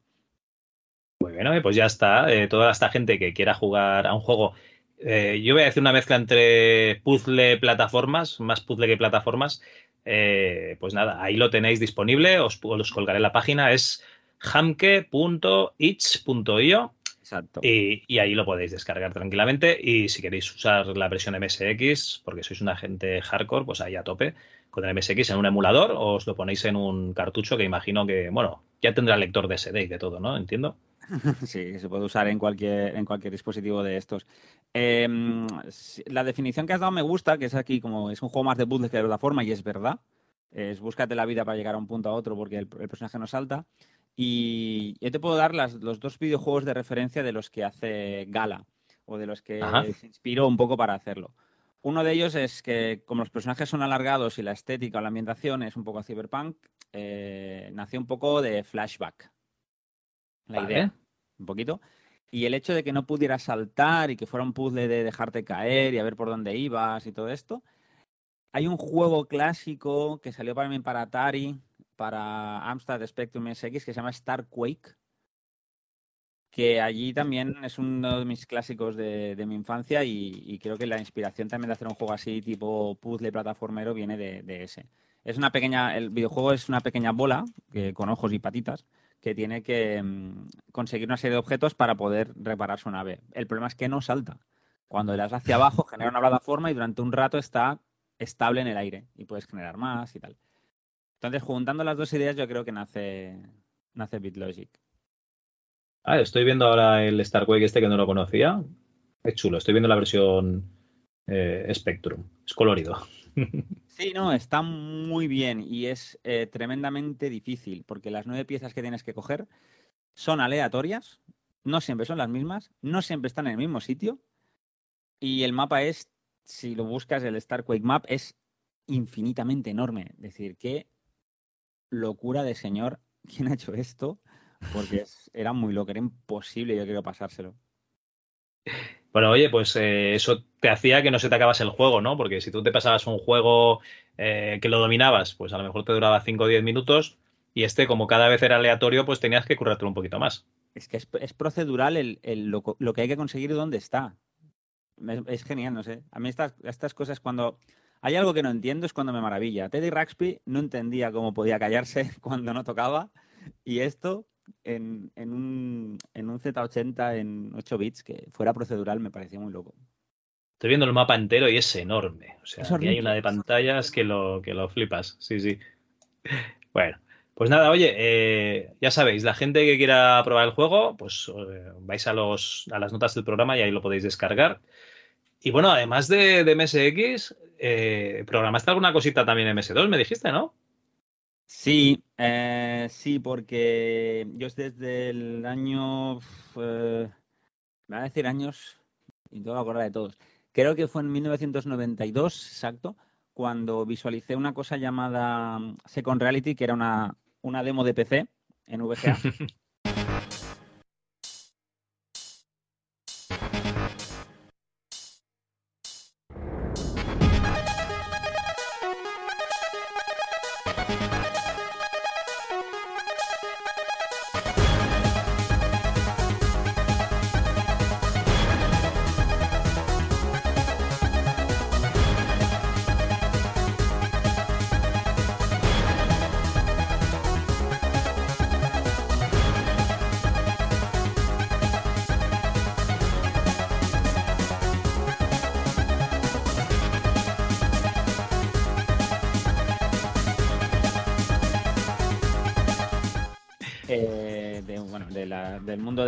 de la demoscene, ¿no? De la creatividad, audiovisual en tiempo real, me quedé tan flipado que dije, eh, he de estar en este mundo. O sea, me gustaría hacer este tipo de obras gráficas y este, estos efectos visuales que hacen incluso a veces con muy poco, muy poco espacio, ¿no? Que cómo pueden hacer esta matemática aquí dentro y tal.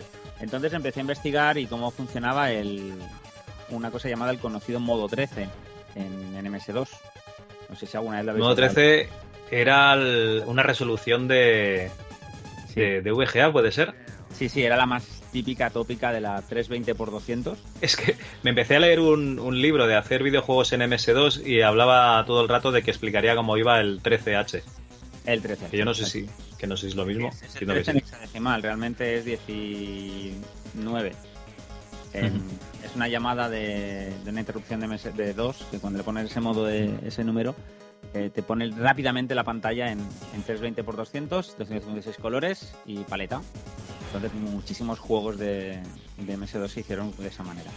Y es tan corta la manera de llamarlo que es, muy popular también cuando haces cosas de Mostene o, o trucos así visuales. Y es muy cómodo de pintar porque allí donde pongas un, un número en una posición de memoria, ¡pum! aparece el píxel del color que le has pedido. Entonces es, era muy, muy, muy, muy fácil.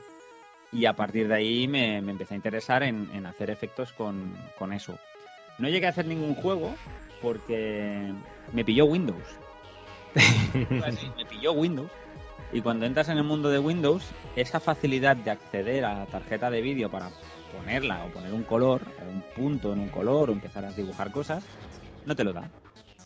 No te lo da porque Windows se pone, digamos, en medio de entre el, el driver, el hardware y lo que es lo que puede hacer la persona que está tocando o programándolo. Y no, no, no, eso de acceder directamente al hardware está prohibidísimo, el modo 13 deja de funcionar, todo no va, no va.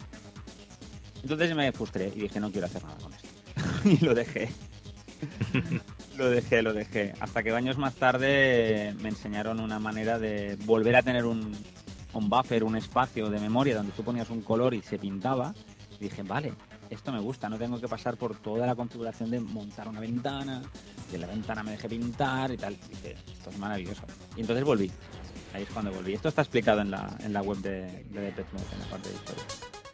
Ah, perfecto. Oye, pues nada, eh, ahí le damos un vistazo y así yo también cotilleo a ver cómo hacer un, un jueguico. Muy bien. Cuando quieras nos metemos, ¿eh, Xavi, en esto. Yo, yo ya sabes que soy un desarrollador frustrado que eh, lo que tenía que hacer es dejar de hacer podcast y entrevistas y dedicarse directamente a sacar un, un videojuego ya antes de que nos llegue la jubilación. Pero bueno, todo llegará, todo Al llegará. revés, al revés. Cuando llegue la jubilación es cuando más harás. Tendrás tiempo. Cuando más tiempo tenga, claro, claro. a petarlo en la residencia. Yo lo veo. A ver, tiene que haber residencias donde haya peleas del efecto es mejor, el Amstrad, no, yo era de PC, la amiga. ¿ves? Yo me lo veo en no, no mucho tiempo, no sé, en 10, 15 años ya, ya tendremos que ver eso en las residencias. Yo creo que sí, ¿eh? Yo el domino y tal, estoy.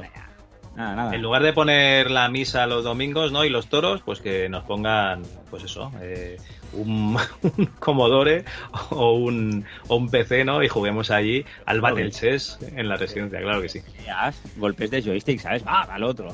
Ahí. Bueno, bueno, oye, eh, ya veremos. A ver, y las excursiones al inserso que nos lleven a- al, de este, al Museo Arcade Vintage, ¿no? De este de Eevee. Sí, sí, sí. Muy bien, bien. Además, mira, unos a ¿no? Y nosotros ahí, ahí a jugar a las recreativas con lo- la chavalería. Muy bien. Sí, hasta, que se, hasta que se peleen, venga la enfermera y dices, tú a tu rincón y todo. Que sí, que sí, que lo veo. Esto está hecho.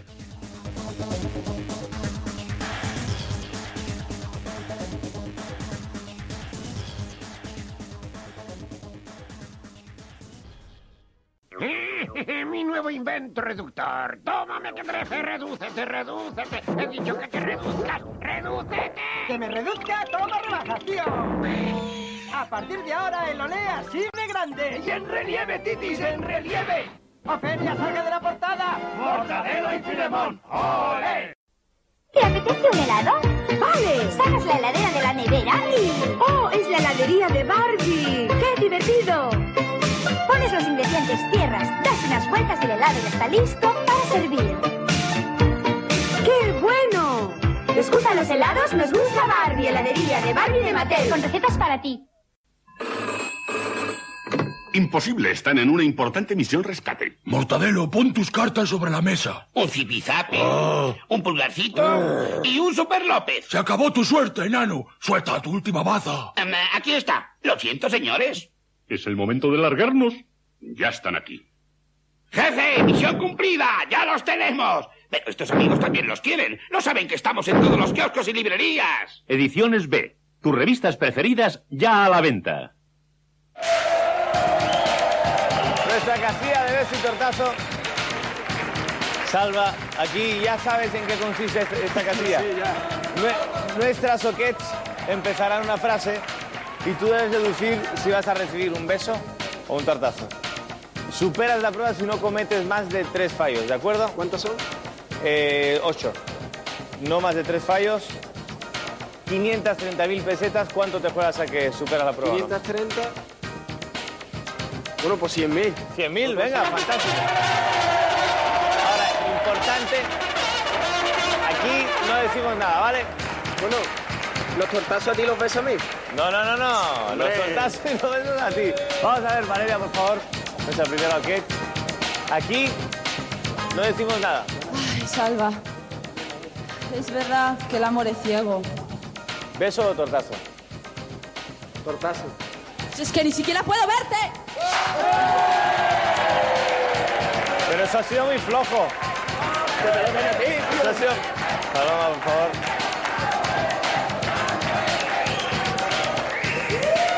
Hola, Salva. Me gustaría que nos perdiéramos en el bosque. Beso, tortazo. Beso, oye. ¡Y no nos encontráramos jamás! ¡Ahí va! ¡Ahí va! ¡Ahí va! va, va, va, va. Vanessa.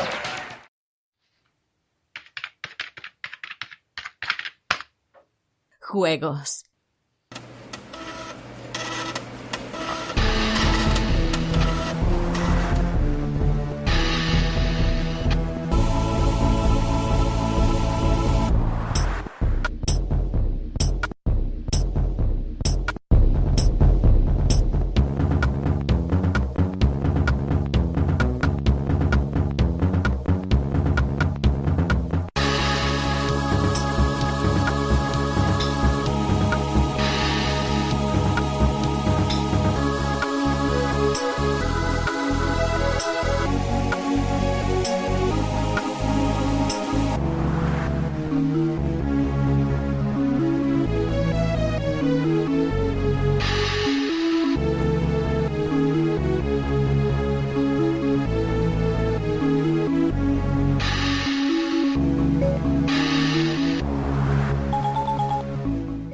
Bueno, eh, lo que me gusta de programas como este es que viene un invitado y te hace todo el trabajo y es- esto es lo, mejor de hacer un podcast, ¿no? Que, la gente se lo ocurre.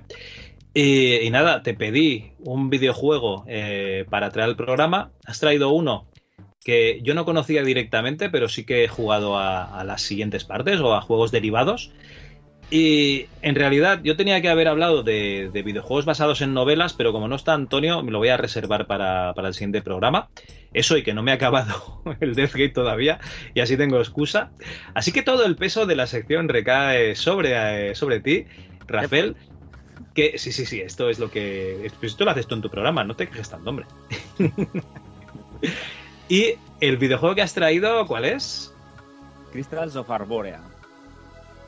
Muy bien, lo que te he comentado, yo este no lo conocía directamente eh, porque yo a a los que jugaba era a los Ishar, que resulta que si te compras los Ishar en GOG, te vienen en pack, ¿no? Ishar 1, 2 y 3, y de regalo te viene este Crystals of Arborea, que sería como un Ishar 0 o algo así, ¿no? Sí, es una especie de. Sí, podemos llamar un juego de rol eh, muy, muy, muy simplificado y que alardeaba de ser eh, muy grande. O sea, era lo que llamamos los open world y tal, pues ala- alardeaba un poco de eso. Yo creo que me lo llegué a terminar, pero no estoy seguro. De hecho, tengo físicamente una, una copia original de, de su momento, de Christopher Boria, en un bonito formato de PC 5 y cuarto. Es de la empresa Silmarils, una empresa que, bueno, coge su nombre de, de aquella joya que en el Silmarillion, Melkor, el maligno del mundo de la Tierra Media, pues intenta hacerse con el poder y que se quemó las manos con él. Bueno, no, no, no se ocultan, ¿eh? Porque aquí el enemigo final es Morgoth, la deidad del caos, hay elfos, hay orcos, o sea que realmente no se ocultan que les encanta esto. Exacto, exactamente. Eh, de hecho, en la historia, pues simplemente es un juego realmente sencillo, porque tienes que conseguir solamente cuatro cristales con tierra, agua, fuego y aire, y colocarlos en cuatro puntos esenciales del mapa, que hay cuatro torres donde tienes que llevar estos cuatro de estos. Todo el juego ocurre en una isla eh, que alardea de ser de 4.000 localidades diferentes y 16.000 pistas a las que puedes ir mirando, que tampoco era tanto, simplemente iban cambiando los gráficos, que era como una vista en primera persona muy sencilla. Y si ibas muy, muy, muy deprisa esquivando los enemigos, aquí no te tocaba a nadie y conseguías los cuatro cristales. Y ya está. Era, sí, sí, se podía jugar un poco, un poco así. Eh, se desplazaba de 50 en 50 metros, decía aquí, que, que era un territorio de 10 por 6 kilómetros, como, ¡buah! ¡Qué juego más, más largo, ¿no? Más, más de esto. En el, Skyrim de la época, ¿no? Sí, en el, en el juego te venía con un pequeño mapa de dibujo de la isla y en, en la copia que tengo aquí hay pues anotaciones mías de dónde está cada torre, dónde está cada objeto, cómo se consigue la espada, eh, dónde está la, la poción, dónde están los diferentes cristales, etcétera. También hay una pequeña lista de productos de Silmarils, esa de, de la empresa, y para qué ordenador estaba. Son videojuegos de 16 bits, PC compatibles, lógicamente. Amiga, Atari y alguno que sacaron también para nuestra CPC.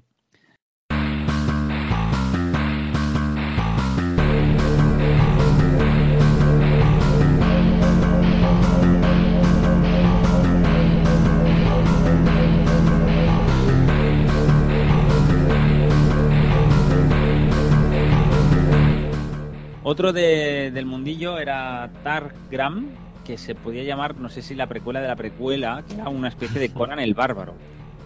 Pero un- con unos gráficos de muerte, o sea, esta gente hacía unos dibujos preciosos. En... Sí, sí, sí. De hecho, de hecho yo el, el Ishar 2, que me parece que sale Targan de, de protagonista, eh, lo, que re- lo que recuerdo era el inventario, porque tú podías equipar a tu personaje pues con armas, armaduras y tal. eh, era súper detallado, o sea, eh, eh, maza del caos, ¿no? Eh, espada de fuego, y era súper bonito todo, o sea, realmente eran muy detallistas. Todo y que eh, también tenían la versión CGA que no se veía una mierda, pero bueno.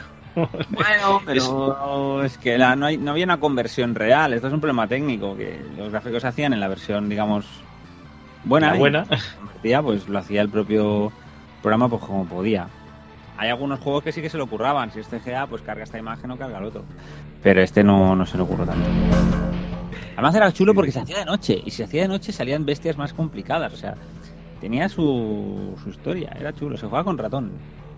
Oye, y el, y el combate, porque estoy viendo aquí capturas, el combate no era como el Ishar en tiempo real que tú ibas pegando y ya está. Aquí veo que hay como unas cuadrículas, ¿no?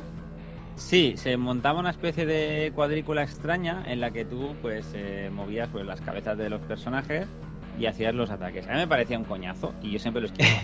Intentaba esquivar como pudiera a, lo- a los personajes. Es un poco O sea que el truco, el truco era que vale, el truco era que tú sabías siempre dónde estaban los, lo- las torres, porque siempre estaban en el mismo sitio y entonces ibas follado a, a por ellas. Exacto.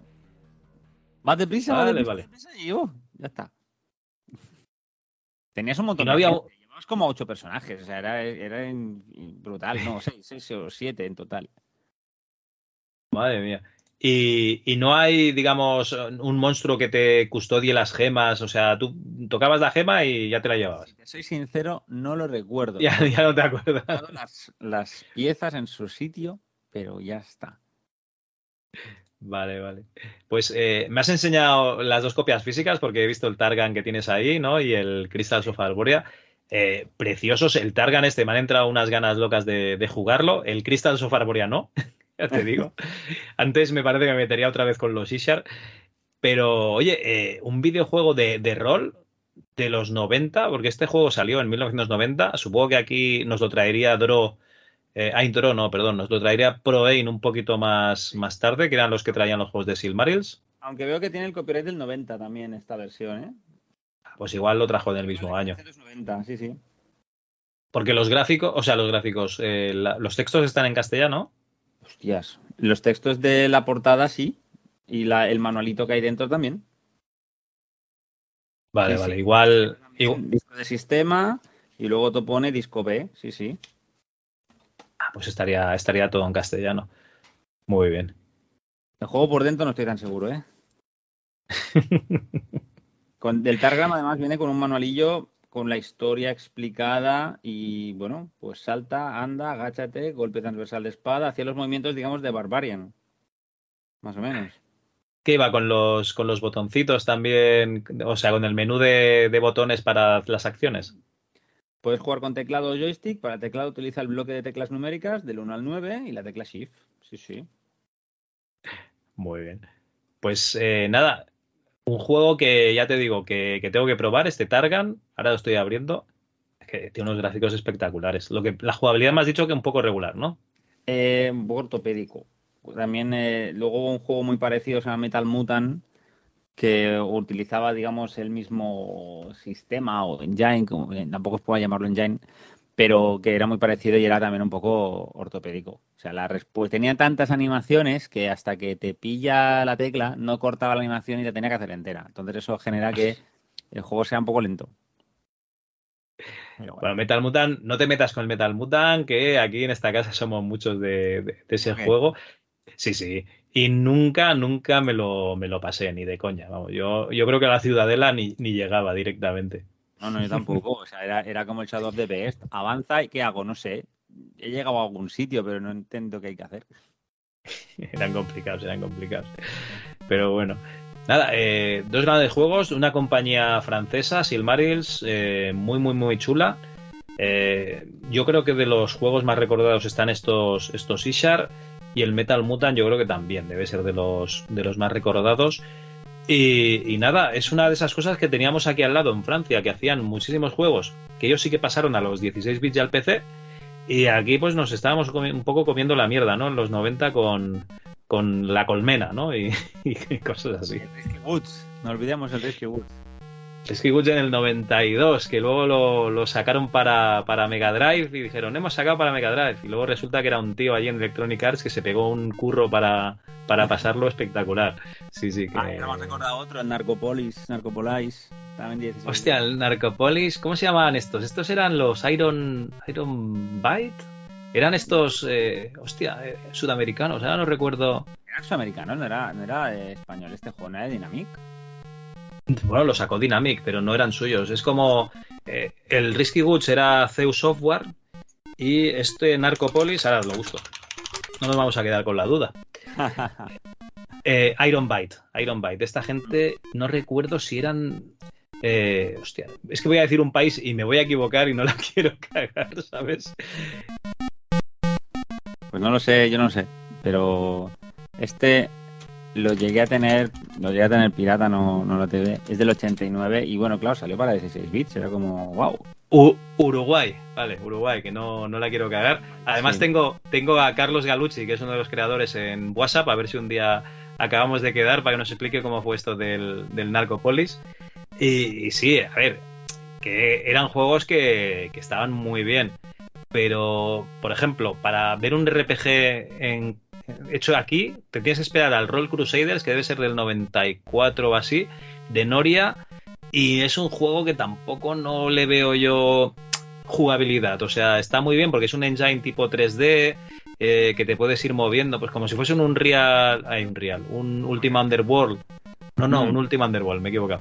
Con, con la escena, digamos, el, la pantalla en la que te puedes mover más pequeñita, pero no se acaba de. La jugabilidad no estaba bien, bien tirada. Entonces, mm, yo, juegos como estos de Silmarils, si hubiésemos tenido aquí en nuestro país eh, juegos así, desarrolladores así, yo creo que hubiésemos triunfado un poquito más. Puede ser, puede ser.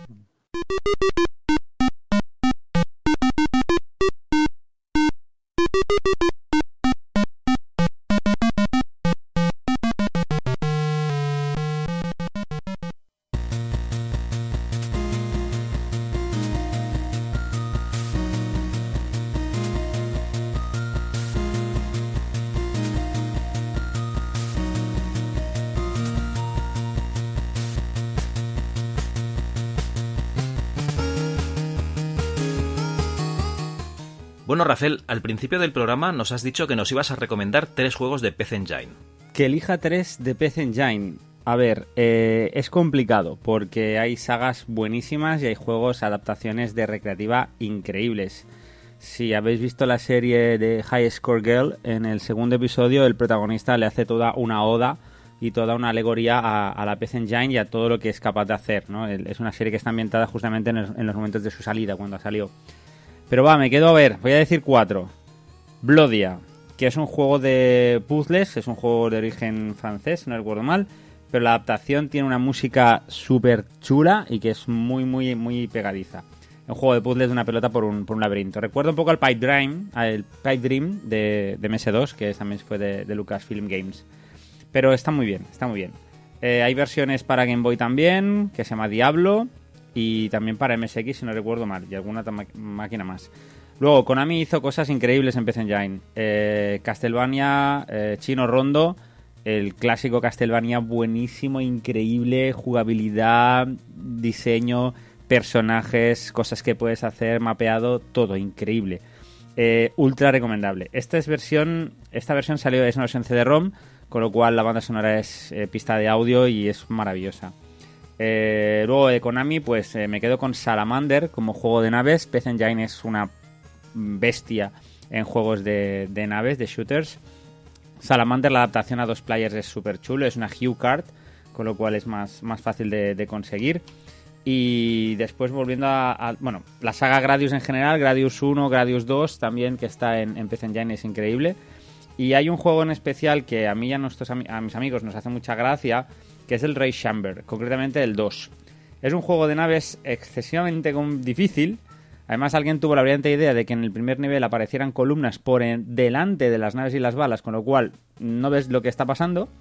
Y además el, el sonido al empezar es súper súper divertido. Parece como si los programadores al, terminar de, de hacer el juego se hubieran dejado un audio y lo grabaran borrachos, digamos, a- gritando Ray Chamber. Si tenéis oportunidad de verlo en YouTube o de ponerlo en marcha, que es un, un CD, un compact disc de, de PC Engine, eh, lo escucharéis, es, es muy divertido. Y me dejo muchos, porque está la saga Varys, también buenísima, la, sobre todo el, primer, el primero, que tiene un, una edición especial con una intro muy, muy anime. La PC Engine, al tener versión CD, pues podía tener mm, gráficos eh, como si fueran de, en, en 16 colores, pero como si fueran un pequeño cómic con audio, con lo cual casi era un pequeño episodio de anime. Y también me dejó la saga Is, que están los cuatro primeros. Es un juego de rol de Falcon increíblemente, increíblemente chulos. Y si miráis el catálogo hay muchos más, ¿eh? pero bueno, así a grosso modo me quedaría con estos cuatro. Blodia, eh, Zaramander, eh, Castlevania Chino Rondo y Rechamber 2. Creo que son los, los básicos para mí.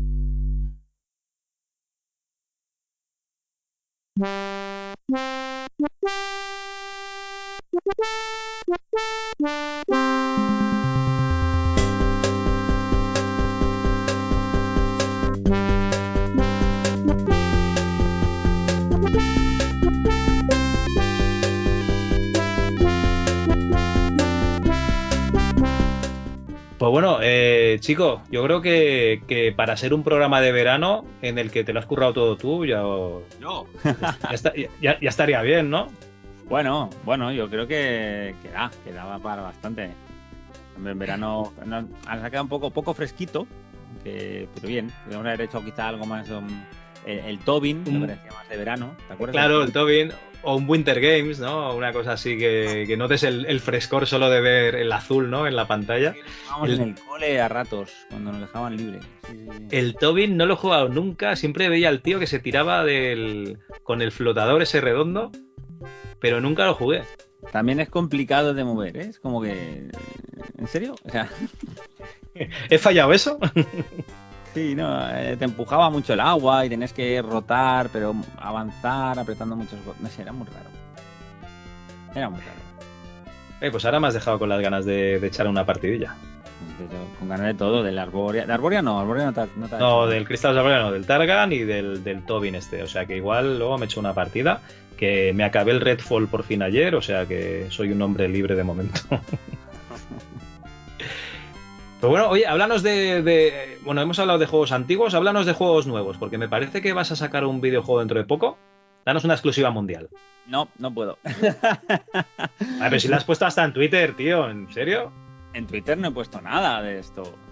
El juego tipo Lemmings que, que vas a sacar, yo, yo lo he leído por algún sitio.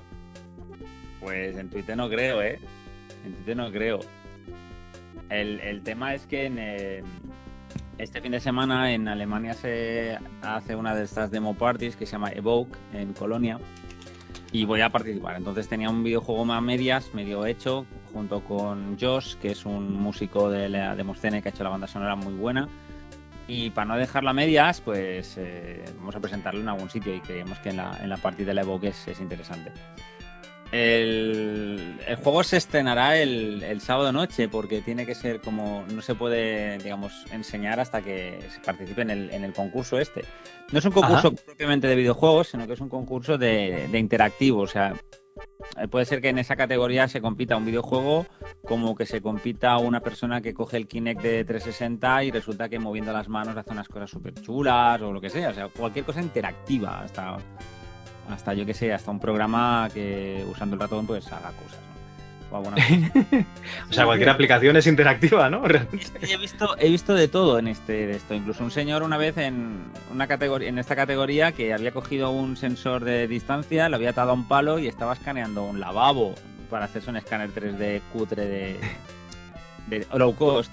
Dije, Bueno, estoy- es que estoy pensando que si hago una presentación en PowerPoint, ¿no? Es interactivo, porque cuando lo voy al espacio eh, pasa la diapositiva. O sea que realmente podrías presentar un poquito cualquier cosa. Sí, sí, realmente como, como interactivo entra, entra cualquier historia. Entonces la idea venía de, sí que será tipo Lemmings, pero cogiendo la jugabilidad y cambiándola totalmente. Quiero que ya lo, ya lo veréis allí. Es un, es un juego reivindicativo y es un juego en el que mm, de Lemmings poco, o sea, poco el, el- el sprite está como cogido en plan homenaje y tal, el- Sí. pero la, la idea de la jugabilidad es totalmente diferente, o sea, tienes que usar teclado y ratón a la vez. Y no es que los Lemmings no- son tan tontos, son un poco más eh, avispaos. Son un poco más avispaos. Pero bueno, lo quiero, quiero que ya lo veáis, ya lo veáis. Y es muy, muy reivindicativo. A lo mejor tenemos un poco de polémica, todo lo digo. Pero bueno. Tenemos un poco de polémica. Sí. Bueno, eh, los Lemmings ya tuvo polémica, ¿no? Porque podías hacer explotar a todos los bichos. Entiendo que no será ese tipo de polémica.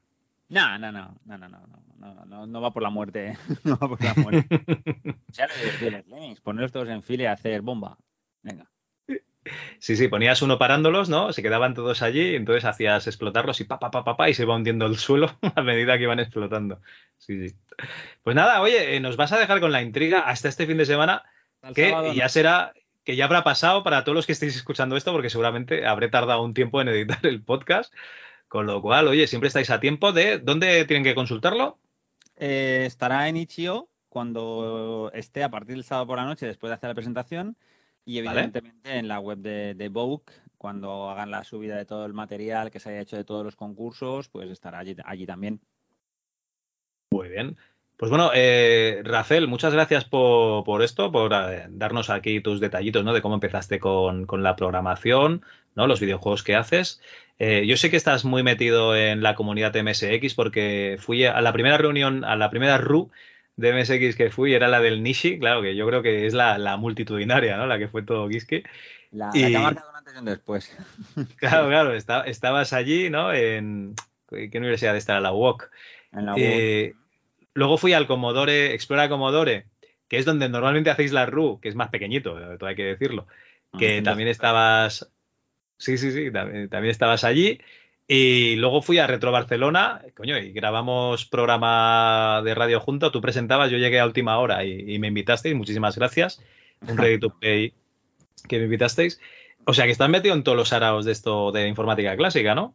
No me, no, no estoy metido en todos los años para que has dado justo en los tres puntos en los que sí, o sea, soy secretario de la Asociación de Amigos de MSX, entonces mucha, toda la organización de las reuniones de usuario pues pasan por mí, por Tony y por todos los miembros de, de la asociación. eh, y el Explora Commodore también soy, soy miembro porque, bueno, la Explora Commodore nace un poquito como spin-off o, o hermana de, de las reuniones de usuarios de MSX y empezamos ayudándoles a cómo tenían que, que organizarse y tal, y acabé formando partes. Yo en la, en la Explora soy el chico de los cables, que no falte ningún cable, que no falte nada para el audio, nada para el vídeo, que quieren proyectar el Amiga, que quieren proyectar el Commodore 64, etcétera. Pero de Commodore me pillas fatal, o sea, no tengo, muy poca idea. Eh, Me he estado mirando cosas del chip de sonido porque me interesa, el SID, pero, pero poco más. Y en la Reto Barcelona, bueno, pues porque Carlas, el, el director, digamos, Presidente, de ¿no? Barcelona, pues Vale. nos invitó a Ready to Play, al programa de radio, a, a abrir el, la- a abrir el evento. Evidentemente tienes mucha amistad también con Xavi PSX, de, el fundador del Ready to Play. Pues si estabas por ahí, era lógico que subiera. Nos faltaba alguien de, del mundo del PC, que también estuviera representado allí, pues. Pues sí, sí, pero ha sido casualidad. No, no estoy en todos los araos. Hay mucho más araos que no, no estoy metido. Y no me da la vida. No, no. Bueno, bueno, vamos a tener que montar y yo te, te digo que tú serás el chico de los cables, el Floppy Days, ¿no? Que será ya un evento de reivindicación del PC por fin en MS2 y, y nada, esto hab- habrá que hacerlo dentro de poco, ¿no? Me parece bien. Yo bajo a Teruel, me lo conozco. No hay ningún problema. Nada, pues lo vamos a hacer mejor en calaceite, en la intimidad, más pequeñito, que si no, se nos va de las manos. O sube a Calanda, que es un poquito más grande, ¿no? Hostia, Calanda, ¿no? Que allí, si me pillan, habrá que clasificar melocotones, que ahí están currando mucho con los melocotones ahora. Yo ya huí de los melocotones hace tiempo. Pues bueno, eh, Rafael, ha sido un placer tenerte por aquí, tío. Igualmente, igualmente estar aquí con- contigo, Xavi, y cuando quieras más, pues ya sabes. Y el programa de hoy lo vamos a titular Especial Radio de Videojuegos y MSX por lo que sea. Perfecto. Venga. Y a los que estáis escuchando, muchas gracias por estar ahí y recordad que el veranito, en el veranito hace calor, meteros en sitios con aire acondicionado y si no hay, pues nada, eh, chicos, a la piscina, a la playa o donde podáis a pasar el calor, que luego ya vendrá el fresquito y apetece más escuchar podcast y ya vendremos pues con, unos programas mm, más especiales, ¿no? Con un poquito de más de calor, que ahora lo que apetece realmente es no escuchar la radio y no tener los cascos. A ti no te duelen las orejas ya, Rafael. Mm, No estoy con cascos. Oh, qué suerte tienes. Esto ya da mucho calor. En fin, chicos, eh, pasa, pasad el verano como podáis y que vaya muy bien. Adiós. Chao.